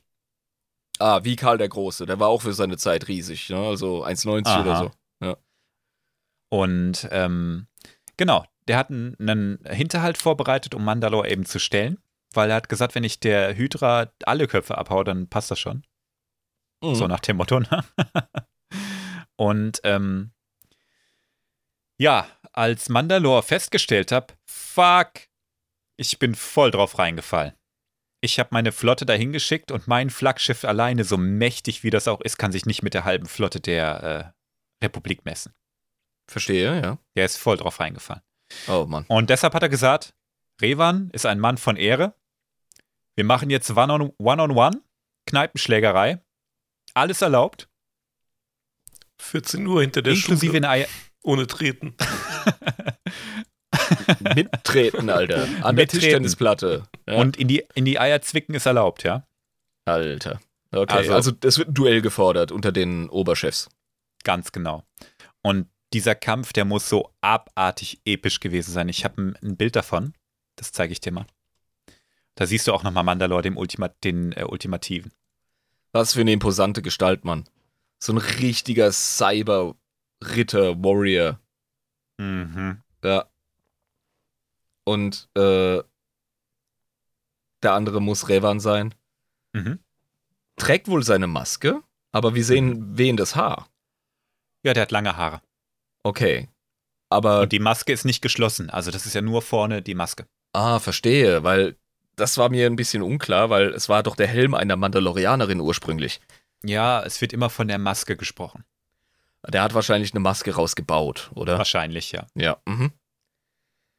Okay, ja, das, das, das ist ein mächtiges Duellbild. Also, die Patreon-Unterstützer dürfen sich drüber freuen. Es ist ähm, Mhm. wie so ein Renaissance-Gemälde. Es ist wirklich, na, wir sehen aus unserer Perspektive, sehen wir Revan zum Rücken mit der mit wehendem Mantel und am Boden schleifendem Lichtschwert auf den äh, ultimativen Mandalor zustürmt, der gerade sein Gewehr erhoben hält, bereit für den Nahkampf, auch mit wehendem, roten, zerrissenen Kittel, mächtiger Rüstung. Die Schulterplatte ist besonders äh, beeindruckend. Mhm. Ja, und äh, wow, also das muss äh, wohl richtig Backenfutter gegeben haben in der Situation. Ja, und ähm, ich kann mich jetzt irren, bitte korrigiert mich, liebe Leute, die ihr das hört, aber ich vermute, dass Mandalore der Ultimative schon eine Beskar-Rüstung getragen hat. Weswegen äh, Revan mit seinem Lichtschwert ganz schön Probleme gehabt hat. Das macht's aber auch zu einem fairen Fight, weil Revan ist Ja. ein fucking Jedi, ey. Ja. Aber du hast es auch mit Mandalore, dem Ultimativen, zu tun und er hat seinen Namen nicht ohne Grund. Über den müssen wir mal eine Folge machen. Ja, klar, der kann ultimativ austeilen, da habe ich keine Zweifel dran. das trifft's, glaube ich, gut, ja. Also, ähm, die haben gekämpft. Der Kampf muss abartig krass gewesen sein. Also, krassester Kampf, den ihr euch vorstellen könnt. Episode 3, äh, Kampf Anakin gegen äh, Obi-Wan ist nichts dagegen wahrscheinlich. Also meinst zehn Dragon Ball Folgen lang. Mindestens, wenn nicht eine ganze Saga eigentlich nur der Kampf ist. Ähm, Revan hat am Ende gewonnen. Mandalore lag zu seinen Füßen. Mandalore spuckt Blut, hustet, ist besiegt, nimmt seine Maske ab und ist bereit für seine letzten Worte. Und er sagt, ein rothäutiger Sith habe ihn verraten und manipuliert, um den Krieg zu beginnen. Und auf Rekiat gibt es ein Sith-Grab, und die Mandalorianer sollten dem Sith helfen, es freizulegen. Und Mandalore hat, um zu beweisen, dass es das ist und die Mandalorianer nicht so schrecklich sind, wie er das jetzt vielleicht glaubt, gibt ihm die Koordinaten von Rekiat und dem Grab, um zu beweisen, dass er nicht lügt und die Sith hier die wahren Bösen sind und nicht die Mandalorianer. Das macht er wahrscheinlich auch, um sein Volk zu beschützen, weil er Ich inzwischen auch weiß, dass Ja. äh, ne, Revan Das- auch nicht so viele Genau. Skrupel hat. die Nummer, die letzten Worte, die haben in mir jetzt erstmal so ein Fragezeichen entstehen lassen. Aber da habe ich mich direkt gefragt, so verrät er jetzt seine Leute oder will er sie retten? Er will sie retten. Ja, und ihre Ehre vor allem. Das sind seine, seine letzten Worte. Mit seinen letzten Worten versucht Mandalore, der Ultimative, sein Volk zu retten und den Verrat der Sith aufzudecken. Was eine geile letzte Amtshandlung, Mann. Genau. Revan nimmt die Koordinaten und nimmt die Maske von Mandalore, dem Ultimativen, als Kriegsbeute an sich. Ist auch ein starkes Symbol und Revan war schon immer ein Symbolpolitiker.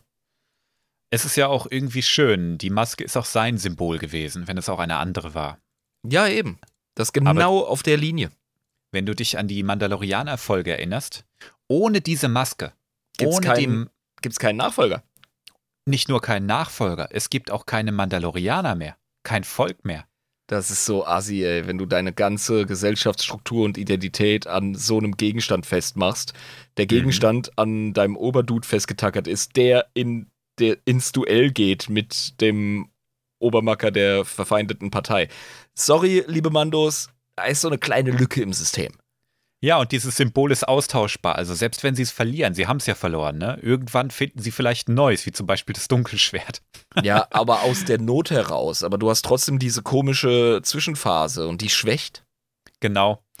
Und du hast eine Wiederholung dieser Geschichte wirklich bei dem Dunkelschwert in äh, The Mandalorian gut dargestellt. Ja, richtig. Da kommt, da kommt das Feeling, äh, kommt da richtig rüber. Das ist eine Realität für die Mandalorianer. Ganz genau. Und ohne dieses Symbol der Einheit verstreuen die sich in der ganzen Galaxie und der Krieg ist zu Ende. Das wollte ich Oder? gerade sagen. Also Oder das klingt ist er ja zu so. Ende? Ah, Oh, oh, oh, the end? Fragezeichen. Was jetzt, Alter? Sequel Bait. Da war ja noch, da war ja noch die gesamte Flotte der Mandalorianer und die halbe Flotte der Republik oh, mal- im Orbit von Malakor 5. Da soll ja Was? der große Knall passieren. Aber eigentlich, äh, er müsste ja nur die Maske hochhalten, dann wäre der Krieg auch vorbei, ne? Würden die Mandalorianer sagen, oh shit. Was glaubst du ist passiert? Hm. Jetzt hat er eine Entscheidung zu treffen. Mhm. Ne? Also, wie beim, wie beim äh, Rollenspiel. Mhm. Machst du jetzt die Dark Side Points oder die äh, äh, Light Side Points? Ja. Äh, helle Seite wäre, klar, Maske hochhalten, Leute, wir müssen nicht mehr fighten, ihr seid sowieso im Arsch, ich hab euren Boss gekillt, chillt mal, ja, die Siths sind unser Mhm. Feind. Oder er macht's einfach platt, weil er sagt, nee, von den Mandos kommt nichts Gutes, wir machen da jetzt wirklich nochmal ein bisschen Völkermord und so und dann, äh, dann haben wir's, dann haben wir's gerissen. Was glaubst du passiert?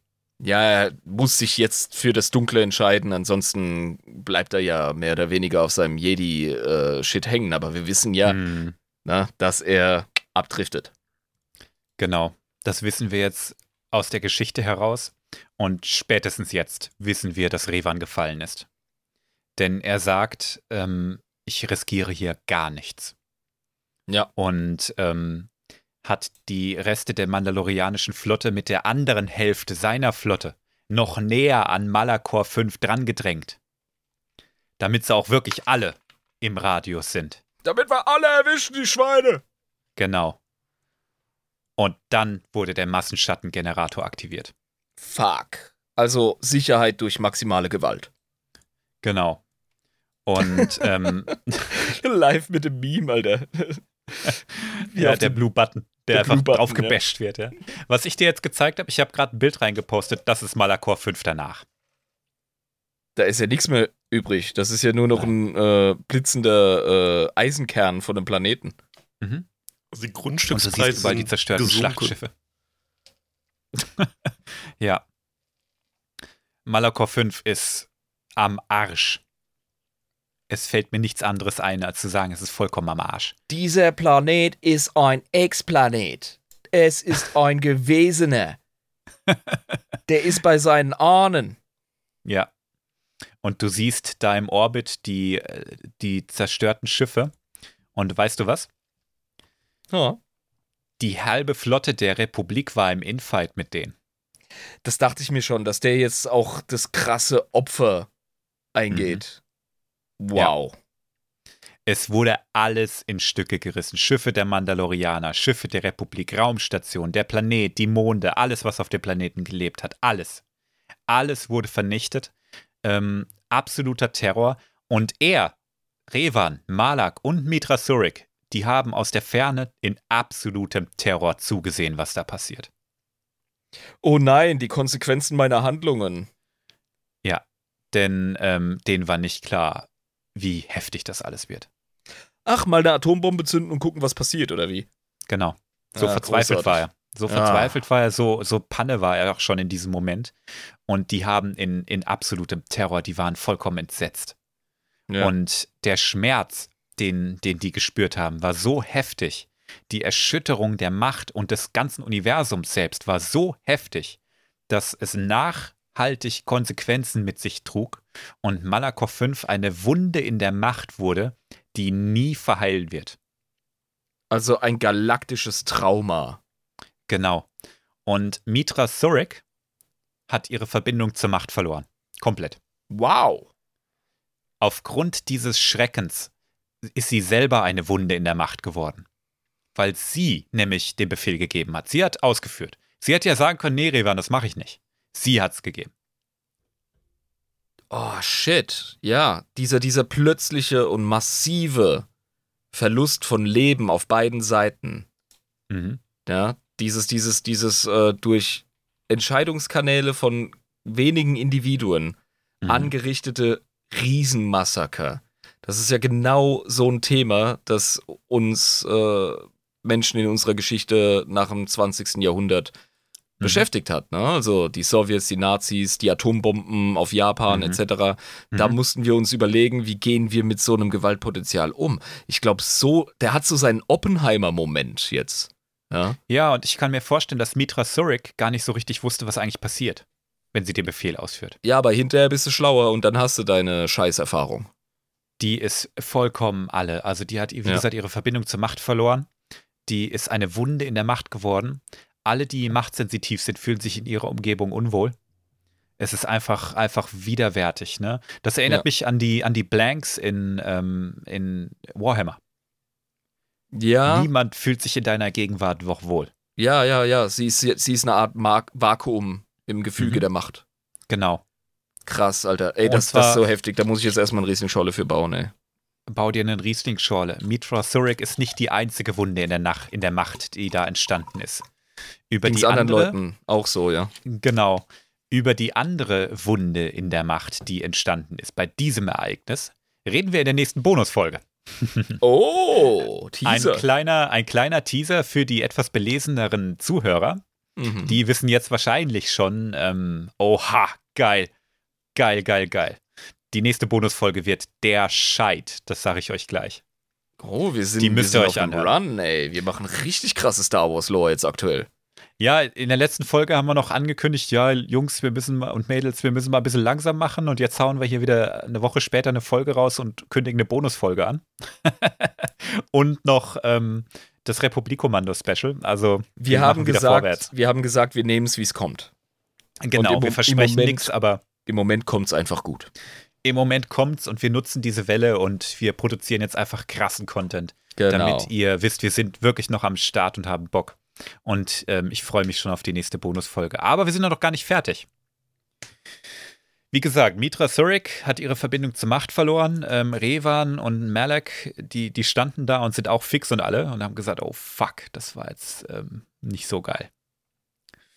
Aber Revan hat gesagt, wir, der Krieg ist trotzdem noch nicht vorbei. Es gibt immer noch Mandalorianer da draußen. Alle haben wir nicht erwischt. Aber okay, wir werden sie jetzt nicht umbringen. Das hat jetzt gereicht. Also noch mehr Genozid ertrage ich nicht.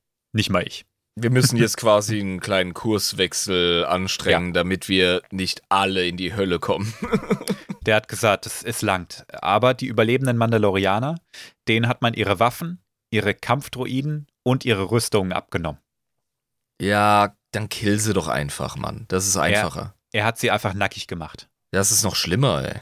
Cassius Fett hat übrigens auch überlebt und wurde all seiner Habseligkeiten beraubt und losgeschickt. Die meisten Mandalorianer, die damals überlebt haben, haben den Bezug zu ihrer Kultur vollkommen verloren, nachdem man ihnen auch das noch weggenommen hat. Ey, machst du es auf äh, Dauer nicht schlimmer damit? Das klingt für mich so ein bisschen wie so ein Versailler Vertrag auf Steroiden, ey. Ja, du, es haben, es haben einfach nur noch ein paar überlebt und äh, die Kultur war vollkommen am Arsch. Die Maske hat er den Mandalorianern vorenthalten. Die haben gesagt, gib uns doch wenigstens die Maske zurück und die hat gesagt, ne, gibt's nicht. Ne, da spuck ich drauf, die ist jetzt, die steht jetzt bei mir auf dem Kaminsims. Und äh, da, Da war einfach da, zu viel Rindfleisch, zu viel Beef zwischen Ja. diesen Parteien. Da war keine Gnade. Sind da, ähm, ohne zu viel auf die Mandos einzugehen, aber sind da auch die Pazifisten entstanden? nein. Okay, Mhm. das war was anderes. Die Mandalorianer sind komplett, die haben sich komplett in, den Winde, in die, alle Winde zerstreut. Ich glaube, Okay. Mandalore war auch gar nicht mehr großartig bewohnt. Oh. Und ähm, die Mandalorianer, die überlebt haben, haben sich dann halt versucht, als Kopfgeldjäger und Söldner und so ihre Fähigkeiten zu nutzen, aber ihre Kultur war vollkommen am Arsch. Okay, Verstreuung der Individuen, Kultur ist zerbrochen. Und damit hat Mandalore, obwohl er dieses große Opfer gebracht hat, beziehungsweise obwohl er diese große Wahrheit preisgegeben hat, dass da auf Reikiat irgendwas los ist, hat es nicht geschafft, sein Volk zu retten. Ja, gut, Moment. Er hat das Beste getan. Er hat Revan das Schicksal seines Volks in die Hände gegeben. Was er draus gemacht hat. Ja, Mhm. also ich meine, du hast das Duell verloren, du bist sowieso nicht mehr in der Position, Entscheidungen zu treffen. Alles, was du tun kannst, ist äh, Wege zu ebnen und zu sagen, Kollege, du hast jetzt die Gelegenheit, ähm, ne, das Ganze anständig zu regeln. Und Revan hat sich dagegen entschieden. Es, also ich sehe keine ganz große Tragik in der Person des, des ultimativen Schlägertypen da. Also Okay. er hat alles gemacht, was er konnte. Mir fällt gerade auf, habe ich dir eigentlich gezeigt, wie, wie Malak aussieht? Wir haben Malak noch nicht äh, angeschaut, nein? Okay, ich, ich schicke dir mal ein Bild rein. Äh, Das ist jetzt ungefähr zu dieser Zeit. Ne? Mhm. Von Malak und schon auch Revan, wie sie jetzt unterwegs sind. Und ähm, Revan hat, glaube ich, jeder vor Augen. Hier hat er noch eine Jedi-Robe an und seine, seine Maske eben einfach. Ja. Aber beschreib doch mal Malak. Malak sieht schon äh, relativ ungesund aus, muss ich ehrlich sagen. Also so ungefähr sah äh, unser lieber Bruder Bjaka aus, als er sich das Gelbfieber aus Nepal geholt hat. Mhm. Ähm, blasser Typ, hat äh, zwei blaue Streifen über seiner Glatze nach vorne über die Augenbrauen. Ob das ein Tattoo ist oder eine Bemalung, weiß ich Ist nicht zu sagen. Ist ein Tattoo, ja. Und äh, hat einen sehr strengen, ernsten Blick, sieht ein bisschen ausgemergelt aus und ähm, ja, also das ganze Setting, äh, das Licht, in dem dieses, diese Zeichnung, dieses Bild gestaltet ist, ja, dieses dunkle Rot etc., du kriegst schon derbe Sith-Vibes. Mhm. Ja. Da fehlt auch echt nicht mehr viel. Fucking Aang von, von Avatar, The Last Airbender. Ja, die Assoziation, die liegt sehr nah bei Das, Malak. das, ja. das bringt er live gerade, aber das Lächeln von Aang ist äh, kein Vergleich zu der Mine, die Malak da zieht. ja, aber gewöhn dich gar nicht so sehr an sein Lächeln, aber dazu mehr in der nächsten Folge. Mhm. also Malak, äh, ich wollte nur, dass du ihn einmal gesehen hast, wie Das er ist- vor dem ganzen Scheiß aussah. Ist er, ist er jetzt, äh, wie ist das denn? Wir haben ihn vorhin so ein bisschen als, ähm, als gutes, schlechtes Gewissen bezeichnet, Mhm. so der Butters, der sagt, oh, sollten wir das wirklich machen? Wie ist der jetzt drauf? Ist der, ist der moralisch gebrochen? Ist der jetzt so Double-Down-mäßig unterwegs, dass er sagt, so, und jetzt geht's nur vorwärts mit äh, Pass auf. Revan? Pass auf, ähm, der Jedi-Rat, der fand die Gesamtsituation irgendwie gar nicht so geil. Sicher, ja. er hat gesagt, sag mal, Revan, hast du eigentlich äh, Beton gefressen? ja. Und der hat gesagt, also das geht jetzt nicht. Also Revan, Malak, Surik, bitte antanzen. Das, äh, das, das jetzt, jetzt, jetzt hole ich das Lineal raus. Das geht nicht mehr. So, ne? Und äh, ja, das Surik- schreit nach einer Art Nürnberger Prozess, obwohl sie die Sieger sind. Genau. Die haben gesagt, das, also sag mal, habt ihr, habt ihr, das geht doch nicht. Habt ihr Lack gesoffen, ey. Gen- genau, ja. Ihr habt die halbe republikanische Flotte gleich mit vernichtet. Und Massenvernichtungswaffen habe ich auch nicht genehmigt. also, ähm, die sollten sich verantworten. Und die Mitra Surik, die sowieso schon vollkommen gebrochen war, Ja. die wollte das auch tun. Ja, sicher. Die hat gesagt, ich, ich, ich bin fassungslos über das, was ich getan habe und ich will mich dafür verantworten. Und äh, Revan und Malak, die wollten das aber nicht. Die haben keinen Bock auf Läuterung. Die haben gesagt, wir sind schon so weit darüber. Ja, und es gibt ja auch kein Ende, Kryos. Es geht ja immer weiter. Genau. Und Malak, der wollte an dieser Stelle ähm, sagen, ähm, Revan, weißt du was, bring Mitra Surik doch einfach um. Macht die alte kalt, die ist, die ist quasi äh, ein loser Faden. Genau. Computer? Aber Boah. weißt du, was Revan sagt? Ja, Computer, sag. bring Flanders um.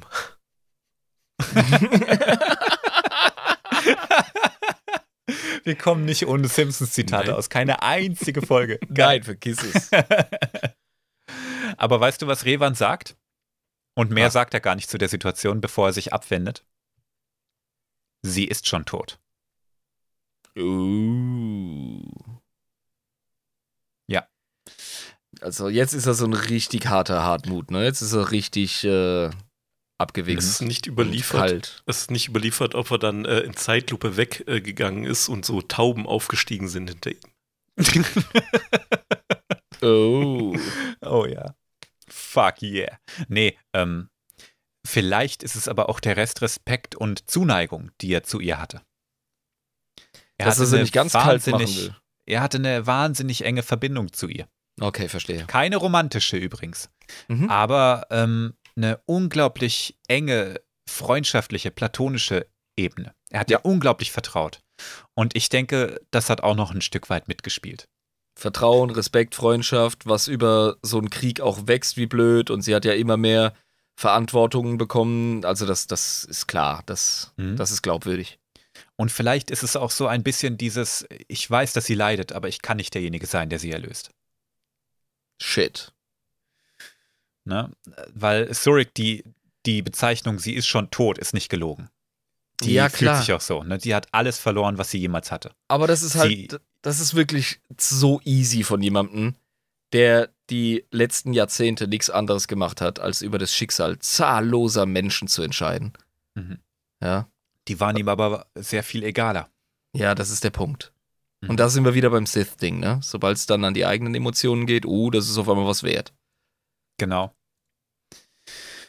Wir müssen jetzt aber noch mal einen Sprung zurück machen. Ich wollte nur, dass du weißt, wie sehr sich Malak verändert hat von äh, Butters Scotch zu ähm, Eric Cartman im Prinzip. ähm, so in den letzten Zügen des Krieges hat Revan einen Attentäter-Druiden konstruiert. Nämlich HK-47. Jetzt, ah, live war äh, schnell. Du ja. erinnerst dich an den Dude, ne? Ja, Druidenfolge, ja. Mhm. Druidenfolge HK47. HK47 hat eine unverwechselbare Aussprache. Er spricht nämlich äh, organische immer als Fleischsäcke an. Ja, genau. Und er hasst es, das Wort Meister zu verwenden. Also Okay. ist ein sehr schriller Charakter. Ich mag ihn total gerne. Und in der Druidenfolge habe ich gesagt, ähm, im Rollenspiel äh, Knights of the Old Republic, da haben alle so eine Gesinnung, die angezeigt wird. Und er ist ein Druide, der eine Darkside-Gesinnung hat. Das ist schon geil. Lol. er ist im Grunde wie Bender aus Futurama. Noch schlimmer. noch schlimmer, noch gewalttätiger. Äh. Und das ist schon schwierig, ich weiß. Aber ähm, er hat HK47 konstruiert, um verschiedene Attentate auf Zielpersonen aufzuführen, damit sich sowas wie Malakor nicht wiederholen muss. okay. Er hat gesagt, bevor hier ein neuer Mandalore entsteht oder irgendjemand zu arg aufmuckt, dann äh, ne, schicken wir HK47 hin und der kümmert sich darum. Das ist natürlich auch geil. So, äh, zwingt mich nicht, diesen Knopf nochmal zu drücken. Genau. Ungefähr so, ne? Also ja, aber ich wollte, ist das Zielvisier ein bisschen enger, weißt du? Mit so Genau. einem Druiden. Ich wollte HK47 wenigstens mal erwähnt haben. Der ist in den letzten Zügen des Krieges entstanden, als Revan schon ziemlich abgewichst war. Mhm. Und ähm, ich glaube, das ist auch nach Malakor 5 passiert. Okay. Also in seinen frühen Zeiten, als er sich dem Jedi-Orden eben nicht stellen wollte, aber gleichzeitig noch für die Republik eingestanden hat, weil er ist immer noch nicht gefallen an diesem Punkt. Ja, ist einfach voll der Renegade. Der macht so seinen Shit.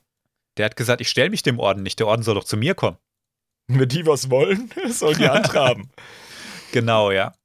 Aber an, in der Geschichte jetzt erstmal ist Mitra Surik zurückgegangen und hat natürlich Angst vor dem Urteil gehabt, hat aber gleichzeitig gehofft, dass die Jedi ihr irgendwie helfen können. Weil sie so heftig gelitten hat. ja, ja. Wie geht man um mit so einem Phänomen? Die Jedi haben sie einfach aus dem Orden verbannt. Okay. Das Exil. heißt, nicht, nicht mal die Jedi wollten sie von diesem Schicksal erlösen. Oh Mann. Und haben gesagt, du gehst. Ne? Du bist Pack, gestraft. Du bist pack- einfach gestraft. deine Sachen haben wir schon gepackt, der Fall war sowieso klar. Ja. Die kannst du mitnehmen und dann gehst du. Oh, das ist auch nochmal bitter, ey. Ich glaube, mit einem Kopfschuss hätte man hier wirklich einen guten Gefallen getan. Das klingt jetzt assi. Ja, Ich weiß, ich weiß, Aber- was du meinst, aber, Ey. aber ich, sie leidet wirklich schrecklich und ja eben. Revan hat, hat sich von ihr abgewandt. Alter, wie, wie Obwohl- fängt die neu an? Wie willst du da neu anfangen? Ja, das, das kannst du in Knights of the Old Republic 2 erforschen. Oh. aber an dem Punkt ist sie da, dass sie, dass sie sich von Revan abgewendet hat, in der Hoffnung, diesen Faden zum Licht, weil sie hat auch gesehen, dass Revan nicht mehr ganz knusper ist, ähm, in der Hoffnung, doch noch irgendwie Anschluss und Vergebung vielleicht auch im Orden zu finden, weil sie hat wahnsinnige Schuldgefühle. Ja. Wird sie auch noch von denen verlassen. Und jetzt steht sie da als Massenmörderin, hat ihre Verbindung zur Macht verloren. Jeder fühlt sich in ihrer bloßen Gegenwart ähm, unwohl. Ja. Und Revan, der sie durch die ganze Galaxie spüren konnte und ihr eng verbunden war, nicht mal der kann sie noch spüren. Die ist in jeder Hinsicht isoliert. Die ist einfach, einfach, als wäre sie ein Geist. Ja. Sie ist ein lebender Geist. Und ähm, da ist wieder ein kleiner Wink an unsere nächste Bonusfolge. Lebender Geist. Ähm, der Orden hat sie ebenfalls als tot angesehen. Und gesagt, da kann man nichts mehr machen. Hast du halt gelitten. Und jetzt verpiss dich. Die Person ist gelöscht. Mhm. Ja. Und sie wurde nicht mal verurteilt. Ja, das wäre ja noch eine Anerkennung äh, äh, ne? ihres Individuums, ihrer Existenz. Ja, die haben die einfach gesagt, du gehst Wow. jetzt. Verpiss dich. Äh, Boah. Ich will von dir nichts mehr wissen. Ja? Die Du kälteste Schulter mehr. der Galaxie. Ja, genau. Das hat Mitra Surik erlebt. Und den Großteil der Erinnerungen an das Geschehene hat sie auch erstmal verdrängt. Das Trauma war zu groß. Es wurde komplett wegdissoziiert. Ja, so funktioniert die Psyche ja dann auch, oder? Also Und du dann bist hat der Fachmann. Ja, genau, ja. Und dann hat sie versucht, ihr Ding halt zu machen, ne, irgendwie. Aber dazu in einer anderen Folge mehr. Okay.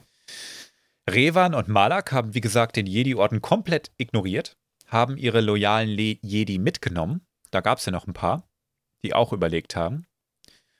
Und haben sich auf den Weg gemacht in die unbekannten Regionen, um der Botschaft von Mandalore, dem Ultimativen, nachzugehen und mal nachzugucken, was auf Rekiat mit diesem Sith-Grab eigentlich abgeht. Ja, das liegt ja noch auf dem Tisch. Das liegt auf dem Tisch. Und das ist jetzt deren Quest. Es geht weiter. Und darüber reden wir in der nächsten Revan-Folge. Abgefahren, Mann. Wir sind jetzt bis zu dem Punkt gekommen, an dem Revan sich von der Republik endgültig verabschiedet hat. Und Ja. ich finde, das ist ein ganz guter Punkt, um das erste Kapitel seiner Geschichte abzuschließen. Und ähm, ich bin mir nicht sicher, aber ich glaube, Revan wird mindestens ein Dreiteiler. Wir werden jetzt nicht unbedingt nächste Woche direkt wieder über Revan reden, aber auf jeden Fall in nächster Zeit. Ich will die Geschichte einigermaßen konsistent erzählen. Und ähm, sie bietet noch so viel. Ich bin so happy, dass äh, wir uns für Revan wirklich Zeit nehmen. Und zwar Ja. einerseits, weil er so ein beliebter Charakter ist. Und zweitens, weil seine Geschichte auch wirklich einfach abgefahren ist. Was soll ich sagen, ey? Also, ich habe das Gefühl, ich habe gerade einen Spielfilm gesehen. Nice. Das war mein Ziel, ja. Ja, ernsthaft. Als hätte ich gerade im Kino gehockt und einen richtig guten Star Wars-Film gesehen. Das ist, äh, das ist eine Story, Mann. Ja, und jetzt kann man sich eben überlegen: Ist er Held, Schurke, Retter, Eroberer? Er ist alles und doch er ist nichts. alles. Ja, alles und doch nichts. Exakt, ja. Äh, selbst, selbst in die Anti-Held-Nische passt er nicht rein. Nein. Überhaupt nicht. Also, ja, das, das ist krass. Das ist, hm. Du weißt ja, dass ich eine Schwäche für Philosophie habe. Mhm. Und in Revan sehen wir das Potenzial des Menschen. Mhm. Weißt du? Ja. Er ist auf der einen Seite der absolute Übermensch mit seinen ganzen Fähigkeiten und seiner, seiner grundlegenden Begabung. Ich beziehe mich viel mehr auf seine Entscheidungen und äh, darauf, wie er ähm, in seiner Geschichte durch seine Aufgaben und durch die Situationen, in, der, äh, in denen er sich wiederfindet, wie er sich entwickelt und dass er wirklich Entscheidungen trifft und dass er immer wieder Weggabelungen hat. Das ist Mhm. das, was den Menschen ausmacht. Ja, genau, das, das, meinte ich. ja, das ist das Ding mit dem, mit dem freien Willen etc. Also, Mhm. das ist abgefahren. Und er erfüllt äh, wahrscheinlich, wenn wir das, äh, die, die Revan-Saga fertig erzählt haben, später, werden wir feststellen, das ist meine Prognose, dass er das gesamte Potenzial des Menschen darstellt im Star Wars-Universum. Genau. Er ist der ultimative Rollenspielcharakter. Er ähm, hat im Laufe seiner Karriere, das sage ich an der Stelle schon, so ziemlich alles einmal durchgespielt. Ja. Und deshalb findet sich jeder, der Revan spielt, entweder in Knights of the Old Republic oder ja gut, das ist das einzige Spiel, glaube ich, in dem man ihn spielt, ne? Aber jeder findet sich in den Entscheidungen, die man da trifft, wieder. Weil es immer zu Revan passt. Das, das kann leistet, alles davon sein. Ja, das leistet Star Wars und insbesondere Revan. Mhm. Ist auch einer meiner absoluten Lieblingscharaktere, muss ich sagen. Ähm, und ich bin froh, wenn ihr, die lieben Zuhörer, ich glaube, den, den Irm, den habe ich ein bisschen begeistert. Oh ja. Ähm, ich hoffe, dass ihr Zuhörer auch Spaß hattet und äh, vielleicht sogar noch das eine oder andere gelernt habt. Seine Geschichte ist ja vielen Leuten auch bekannt. Und euch genauso sehr wie ich auf die nächsten Folgen zu Revan freut. Also ich mit, bin voll an Bord, ey. mit einem Kanon-Check halte ich mich jetzt zurück, bis wir mehr über ihn gesprochen haben. Allerdings sage ich an der Stelle schon, Revan als Charakter ist schon längst wieder keine aber wir wissen noch nicht so viel über ihn im neuen Kanon. Der sollte ursprünglich auch mal in Clone Wars auftauchen, aber dazu vielleicht später mal mehr, wenn wir an der Stelle der Geschichte sind. Also er ist Canon, in welcher Form ist unklar.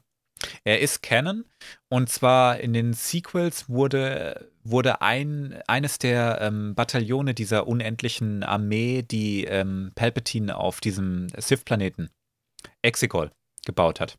Mhm ähm, diese roten Sith Trooper. Eine ja. Legion von denen hieß das äh, die Revan-Legion oder so. Also Revan wurde erwähnt, Revan kommt auch in dem Buch mal vor, Revan wird da als ähm, Sith großartig äh, tituliert, aber es ist eben so, dass beide Seiten seinen Namen beanspruchen und die arbeiten ja auch gerade an einem Remake von Knights of the Old Republic. Ähm, insofern, Geil. Revan kommt wieder. Und ich hoffe, dass sie seinem, seinem Erbe ähm, gerecht werden. Ja, ich bringe jetzt einfach mal Vertrauen in die Sache und sage ja, und wir freuen uns drauf. Ich auch, denn die haben, ähm, die haben schon an dem Remake gearbeitet und dann hat Disney gesagt, nee, das ist nicht gut genug. Oh, cool.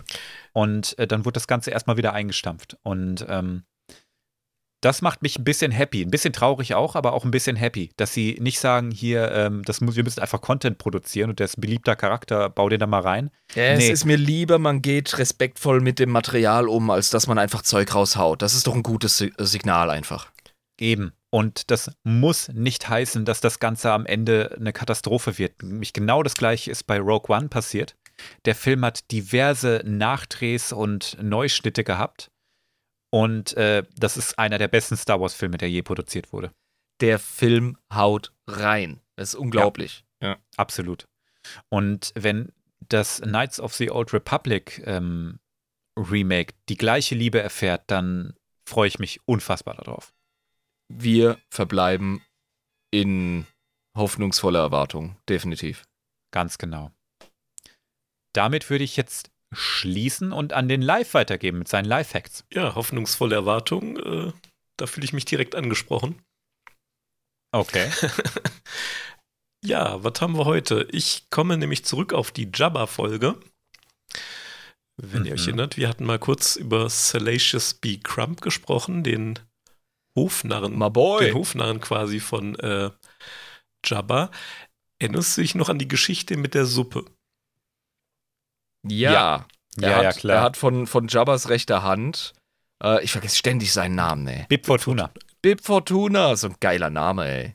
Ähm, von dem äh, äh, hat er ja äh, irgendwie, der wurde von ihm in die Ecke gedrängt und äh, sollte eingefangen werden und hat Bib Fortuna irgendwie die Suppe in die Fresse geworfen.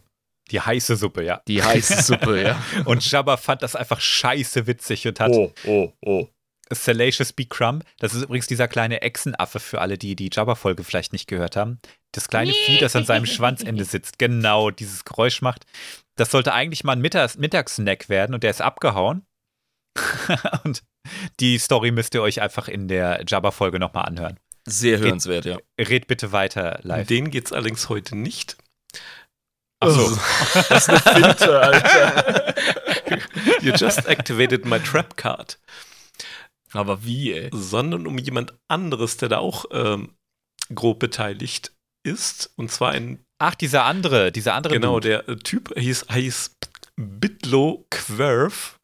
Ich äh, werde das mal hier rein posten.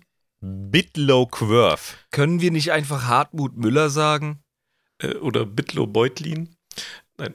Also manchmal, manchmal habe ich das Gefühl, die, die haben einfach auf die Tastatur einmal Oder draufgehauen. und Katze gesagt, drüber so. laufen lassen, gucken, was rauskommt. Ne, ich finde ich finde es bei den Star Wars Namen tatsächlich sehr geschickt, weil die sind exotisch und gleichzeitig haben sie ähm, eine englische Phonetik. Ja, Bitlo Mhm. Quirf.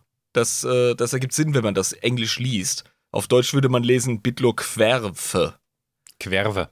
Ja. Querfe. Also, ja. Deswegen Bitlo Quirf. Ja, das ist ein Star Wars Name. Läuft. Okay. Abgestempelt. Leg los. Ähm, Das ist der Typ, dessen Blaster ähm, Salacious B. Crump einfach mal auf ähm, deaktiviert hat, sag ich mal. genau. Ich habe jetzt gerade nochmal ein Bild gepostet, wo die äh, den jagen und er, dieser Bitlo Quirf, den quasi erschießen möchte. Stinking Vermin. Stinkendes Ungeziefer und äh, Bib Fortuna so, "Mm, äh, Moment, warte mal. ähm, diesen Bitlo Quirf, den sehen wir in Rückkehr der Jedi-Ritter. Nein. Ich sag Ernsthaft? euch auch gleich wie und warum. Also das ist ein, das ist ein Mensch, der äh, lange Haare hat und so eine silberne Strähne und ein Auge hat er auf dem Bild zu. Ja gut, er zielt. dann schon. Erzielt, ja. Aber er hat, Okay. diese, er hat diese weiße Hexensträhne. Mhm, genau.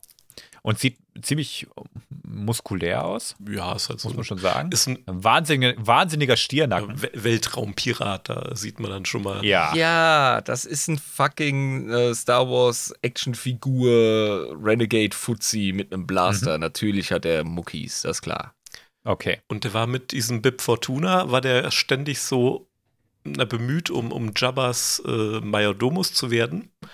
Quasi seine rechte Hand. Und Jabba fand das halt lustig, wie die so sich balgen und versuchen, ne, der Beste zu sein. Weil der fand beide halt einfach gleich inkompetent und das hat ihn halt amüsiert. Ey, ohne Scheiß, genauso muss es gerade Putin gehen mit seinem Verteidigungsminister Shoigu und mit dem fucking Wagner-Chef Prigozhin. Die buhlen auch gerade um seine Aufmerksamkeit wie so Geschwister, ja, die, die unbedingt Papas Liebe wollen und Treue und was weiß ich. Und so war das wahrscheinlich bei Bib Fortuna und bei äh, Bitlo Quirf auch. ist anzunehmen, ja. Allerdings hatte, allerdings hatte Bitlo Quirf einen kleinen Vorteil gegenüber Bib Fortuna. Der war nicht so fucking hässlich. Ja, wobei es liegt im Auge des Betrachters. Ich glaube wahrscheinlich, äh, ne, so ein fettes Kinn bei Twi'leks ist ja hier attraktiv und Ja, gut, okay. ja, sei mal nicht so. Also er war äh, Bitlo Quirf war auf jeden Fall besser in Form, Ja. sagen wir es mal so. Ähm, der hat nämlich äh, Infos gesteckt bekommen, dass ein Schiff auf Tatooine abgestürzt ist, auf dem sich was befindet, was Jabba ähm, interessant finden könnte. Und Mhm. zwar ein fucking Rancor. Oh. Da kommt er her. Und er hat sich gedacht, boah, Jabba hat bald Geburtstag. Das wäre das ultimative Geschenk. Allerdings konnte er es halt nicht alleine äh, wuppen und hat dann tatsächlich zähneknirschend äh, Bib Fortuna um Hilfe fragen müssen. So, hey, ich krieg das Ding nicht allein geschleppt. Kannst du mal anpacken? Geil. Ähm, Jabba war halt tatsächlich dann auch richtig beeindruckt von der Einsatzbereitschaft von beiden. Er hat ihnen dann ein Angebot gemacht, das sie nicht ablehnen können. dann gesagt, so, hey Leute, ähm, einer von euch, der kann Majordomus werden und dem anderen wird eine noch größere Ehre zuteil. Wer will? Und Be Be Oh. Fortuna so, okay, Meister, ich begnüge mich mal mit der Position des Majordomo. Äh, und wie Bitlo Quirf dann schon gesagt hat, ne, er hat euch den größeren Dienst erwiesen, bitte erweist ihm die große Ehre. Weil es einfach nach einer Falle stinkt, Alter. Er hat sich halt gedacht, was? Geil, eine noch bessere Stelle. Ähm, ich nehme Tor 3. Bib kann ruhig Majordomus werden. Äh, Tor 3 ist gar nicht mal so verkehrt. Ähm, das war nämlich die Rancor-Grube. Ich hab's gewusst. Ich hab's fucking nochmal gewusst. Der wollte einfach gucken, wer von den beiden ist durchtrieben. Dann. Er wurde halt zum ersten Rancor-Snack dann. Ne? Er hat wahrscheinlich so nicht nur äh, geprüft, ähm, ne, was können die Leute, sondern wie denken die Leute. Und da hat wahrscheinlich der Bib ein äh, bisschen mehr in der Murmel gehabt. Ja, Bib hatte einfach, hatte einfach das Ziel, ich will Major Domus werden. Punkt. Das ist mein Ziel, da will ich hin. Damit begnüge ich mich. Da ich kenne meinen Platz. Es, das Ja, Einzige darüber ist Jabba selber. Exakt. und das, das kann ich nicht sagen. Also wenn der mir ein Angebot macht, noch was Besseres wie Major Domus, dann kann das nicht sein. Das stinkt. Der wollte schauen, wer einfach mehr Ambition hat. Und zu viel Ambition in, äh, ja, als Angestellter eines Hutten. Ah, ah. Da musst mhm. du ein mhm. bisschen regulieren. Kenn deinen Platz. Jetzt, Majordomus und mehr gibt's nicht. Ja. Jetzt habe ich ja schon gesagt, man sieht ihn in der Rückkehr der Jedi-Ritter. Ja, ja. Wie geht das denn? Als ah, nein, nein, das ist der Schädel. Ja.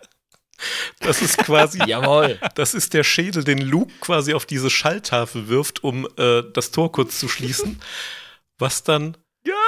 poetischerweise den Rancor killt und so schließt sich dann der Kreis. Nein. Er hat seine Rache bekommen. Die Macht ist echt, Leute. Ja. Und ist das geil. Wer jetzt im Hinterkopf hat, Moment mal, das war doch ein Stein, den er geworfen hat. Das nennt sich der Mandela-Effekt. Ihr erinnert euch mhm. falsch. Mhm. Das ist mhm. tatsächlich ein Schädel gewesen, schon immer. Ja. Mhm. Ja, ich glaube, man hat es einfach nur nicht richtig, nicht richtig gesehen. Mandela-Effekt bin ich kein großer Fan von. Ähm, aber hier haben wir den eindeutigen Fotobeweis. Äh, es gibt einen anderen coolen Mandela-Effekt bei Star Wars, nämlich das ha? Zitat. Ja, alle sagen so, Luke, ich bin dein Vater. Bullshit. Sagt er nicht. Ja, ich weiß, er sagt das nicht, aber weißt du, warum das so ist? Das ist kein Mandela-Effekt. Die Leute haben es einfach nur oft genug falsch zitiert. Ja, aber so entsteht der. Ich weiß. Du sagst, nein, also, ich bin dein Vater. Es ist jetzt ein bisschen komplex, euch zu erklären, warum ich vom Mandela-Effekt nichts halte, aber das machen wir vielleicht mal was anderes. Das müssen wir nicht im Datacrots-Podcast Oh doch, jetzt, besprechen. wir haben Zeit. nee, ich kann euch auch noch weiter mit aktueller russischer Innenpolitik nerven. Das ist okay. auch easy, aber ich glaube, an das, der Stelle das gehört nicht hier rein. Ach, das macht den Podcast zeitgenössisch. Ja, aber es ist State, die du jetzt in drei Jahren den anhörst und äh, dann ist vielleicht schon mal nicht mehr. Dann denkst du dir, oh, hättet ihr mal gewusst. hättet ihr mal auf den Irm gehört? Ja, aber dann kann man so. uns zeitlich verorten. Ja, das ist absolut in Ordnung, finde ich, zeitgenössisch zu sein. Ja, so viel von ähm, Bitlo Quirth und äh, der Rancor-Grube. Genial, das ist ein geiler Live-Fact. Das gefällt mir riesig, vor allem wegen ja. dieser poetischen Gerechtigkeit gegen Ende. und natürlich der Bitlo Quirth, Rancor-Killer. Natürlich die coole Connection zu der Jabba-Folge, die auch recht mhm. gut angekommen ist, so wie ich das mitbekommen ja. habe. Ja, die war sehr beliebt. Ähm, ich wurde die Tage über Instagram auch über die Hutten-Folge aufgeklärt und gesagt, oh, das ist ja voll cool, aber warum habt ihr nicht über Clone Wars gesprochen und was da mit Jabba so abging? Und dann konnte ich an die äh, Jabba-Folge erinnern, mhm. die jetzt kürzlich rauskam. Und dann war der, derjenige, ähm, tut mir leid, dass ich deinen Namen nicht nenne, ich habe Instagram gerade nicht offen. Mega gehypt, was noch alles kommt im Podcast. Also, wir haben viele sehr interessierte neue Zuhörer gewonnen. Und es macht richtig Spaß, aktuell den Podcast zu machen. Viele erstmal aufholen gerade. Aber es ist super. Ja, die, Community ist auch im Moment echt mega aktiv. Also ich komme kaum noch mit dem Lesen hinterher, um ehrlich zu sein. Ja, es hat sich auch jetzt ja, das ist immer schön. eine Old Republic Gilde so ge gebildet jetzt endlich. Ah, Nachdem ja, wir irgendwie Zeit finden, haben die Seite einfach. Wie konnte ich das? Wie konnte ich das vergessen? Nein, das müssen wir jetzt noch erwähnen. Also Leute, wir haben gerade zu Beginn des Podcasts sehr aktiv SWTOR gespielt, also Star Wars uh, The Old Republic, und haben die ganze Zeit gelabert, ja, wir machen eine Datacrons-Gilde und das kommt und, und kommt rein. Das und, yeah, und wir machen, und, und es ist halt nichts passiert. das muss man jetzt mal einfach ehrlich sagen. Aber fürchtet euch nicht, die Community hat einfach gesagt, wir nehmen das jetzt selber in die Hand. Und es gibt jetzt die Gilde Datacrons auf ähm, Star Wars The Old Republic und zwar auf dem Tula Cord Server, dem deutschen Server. Also, wenn ihr Bock habt, ähm, da reinzukommen, dann kommt auf den Patreon. Ihr habt heute so viele Gründe, um den Kopf geballert bekommen, in den Patreon zu kommen. Ja. Macht das. Macht mhm. das. Kommt in den Patreon, kommt in die Datacrons-Gilde, kommt ins Rollenspiel, kommt ins Casting, kommt in die schweinegeile Community, die sich hier gerade aufbaut. Komm in die Gruppe, Brudi, AMG. Genau. Ja, Mann. okay, ich glaube, das ist ein schönes Schlusswort. Soll ich uns mal rausbringen? Ja, klar. Doch. Also es war mir wirklich ein Fest. Ich habe mich so heftig auf diese Folge gefreut. Ihr könnt es euch gar nicht vorstellen. Ich habe lange überlegt, wann ist der richtige Zeitpunkt, die zu bringen. Ich habe überlegt, machen wir das bei äh, irgendeinem Jubiläum, Folge 30 oder so oder Folge 50. Das war mir aber irgendwie zu lang. Ich war jetzt einfach so heiß, ich konnte mich nicht mehr zurückhalten. Und wir haben die schon am Anfang der Folge gesagt, so häufig schon darüber gesprochen. Ja, das müssen wir besprechen. Ja, das machen wir in der Revan-Folge. Ja, das machen wir dann und dann. Es wurde jetzt einfach Zeit und ich bin heilfroh, dass es jetzt endlich passiert ist. Ich hoffe, ihr hattet Spaß. Ich hoffe, ihr habt noch einen guten Tag oder einen schönen Abend oder eine gute Nacht. Und ähm, bis bald. Kryos out. Ciao, ciao, ihr Lieben. Bye, bye.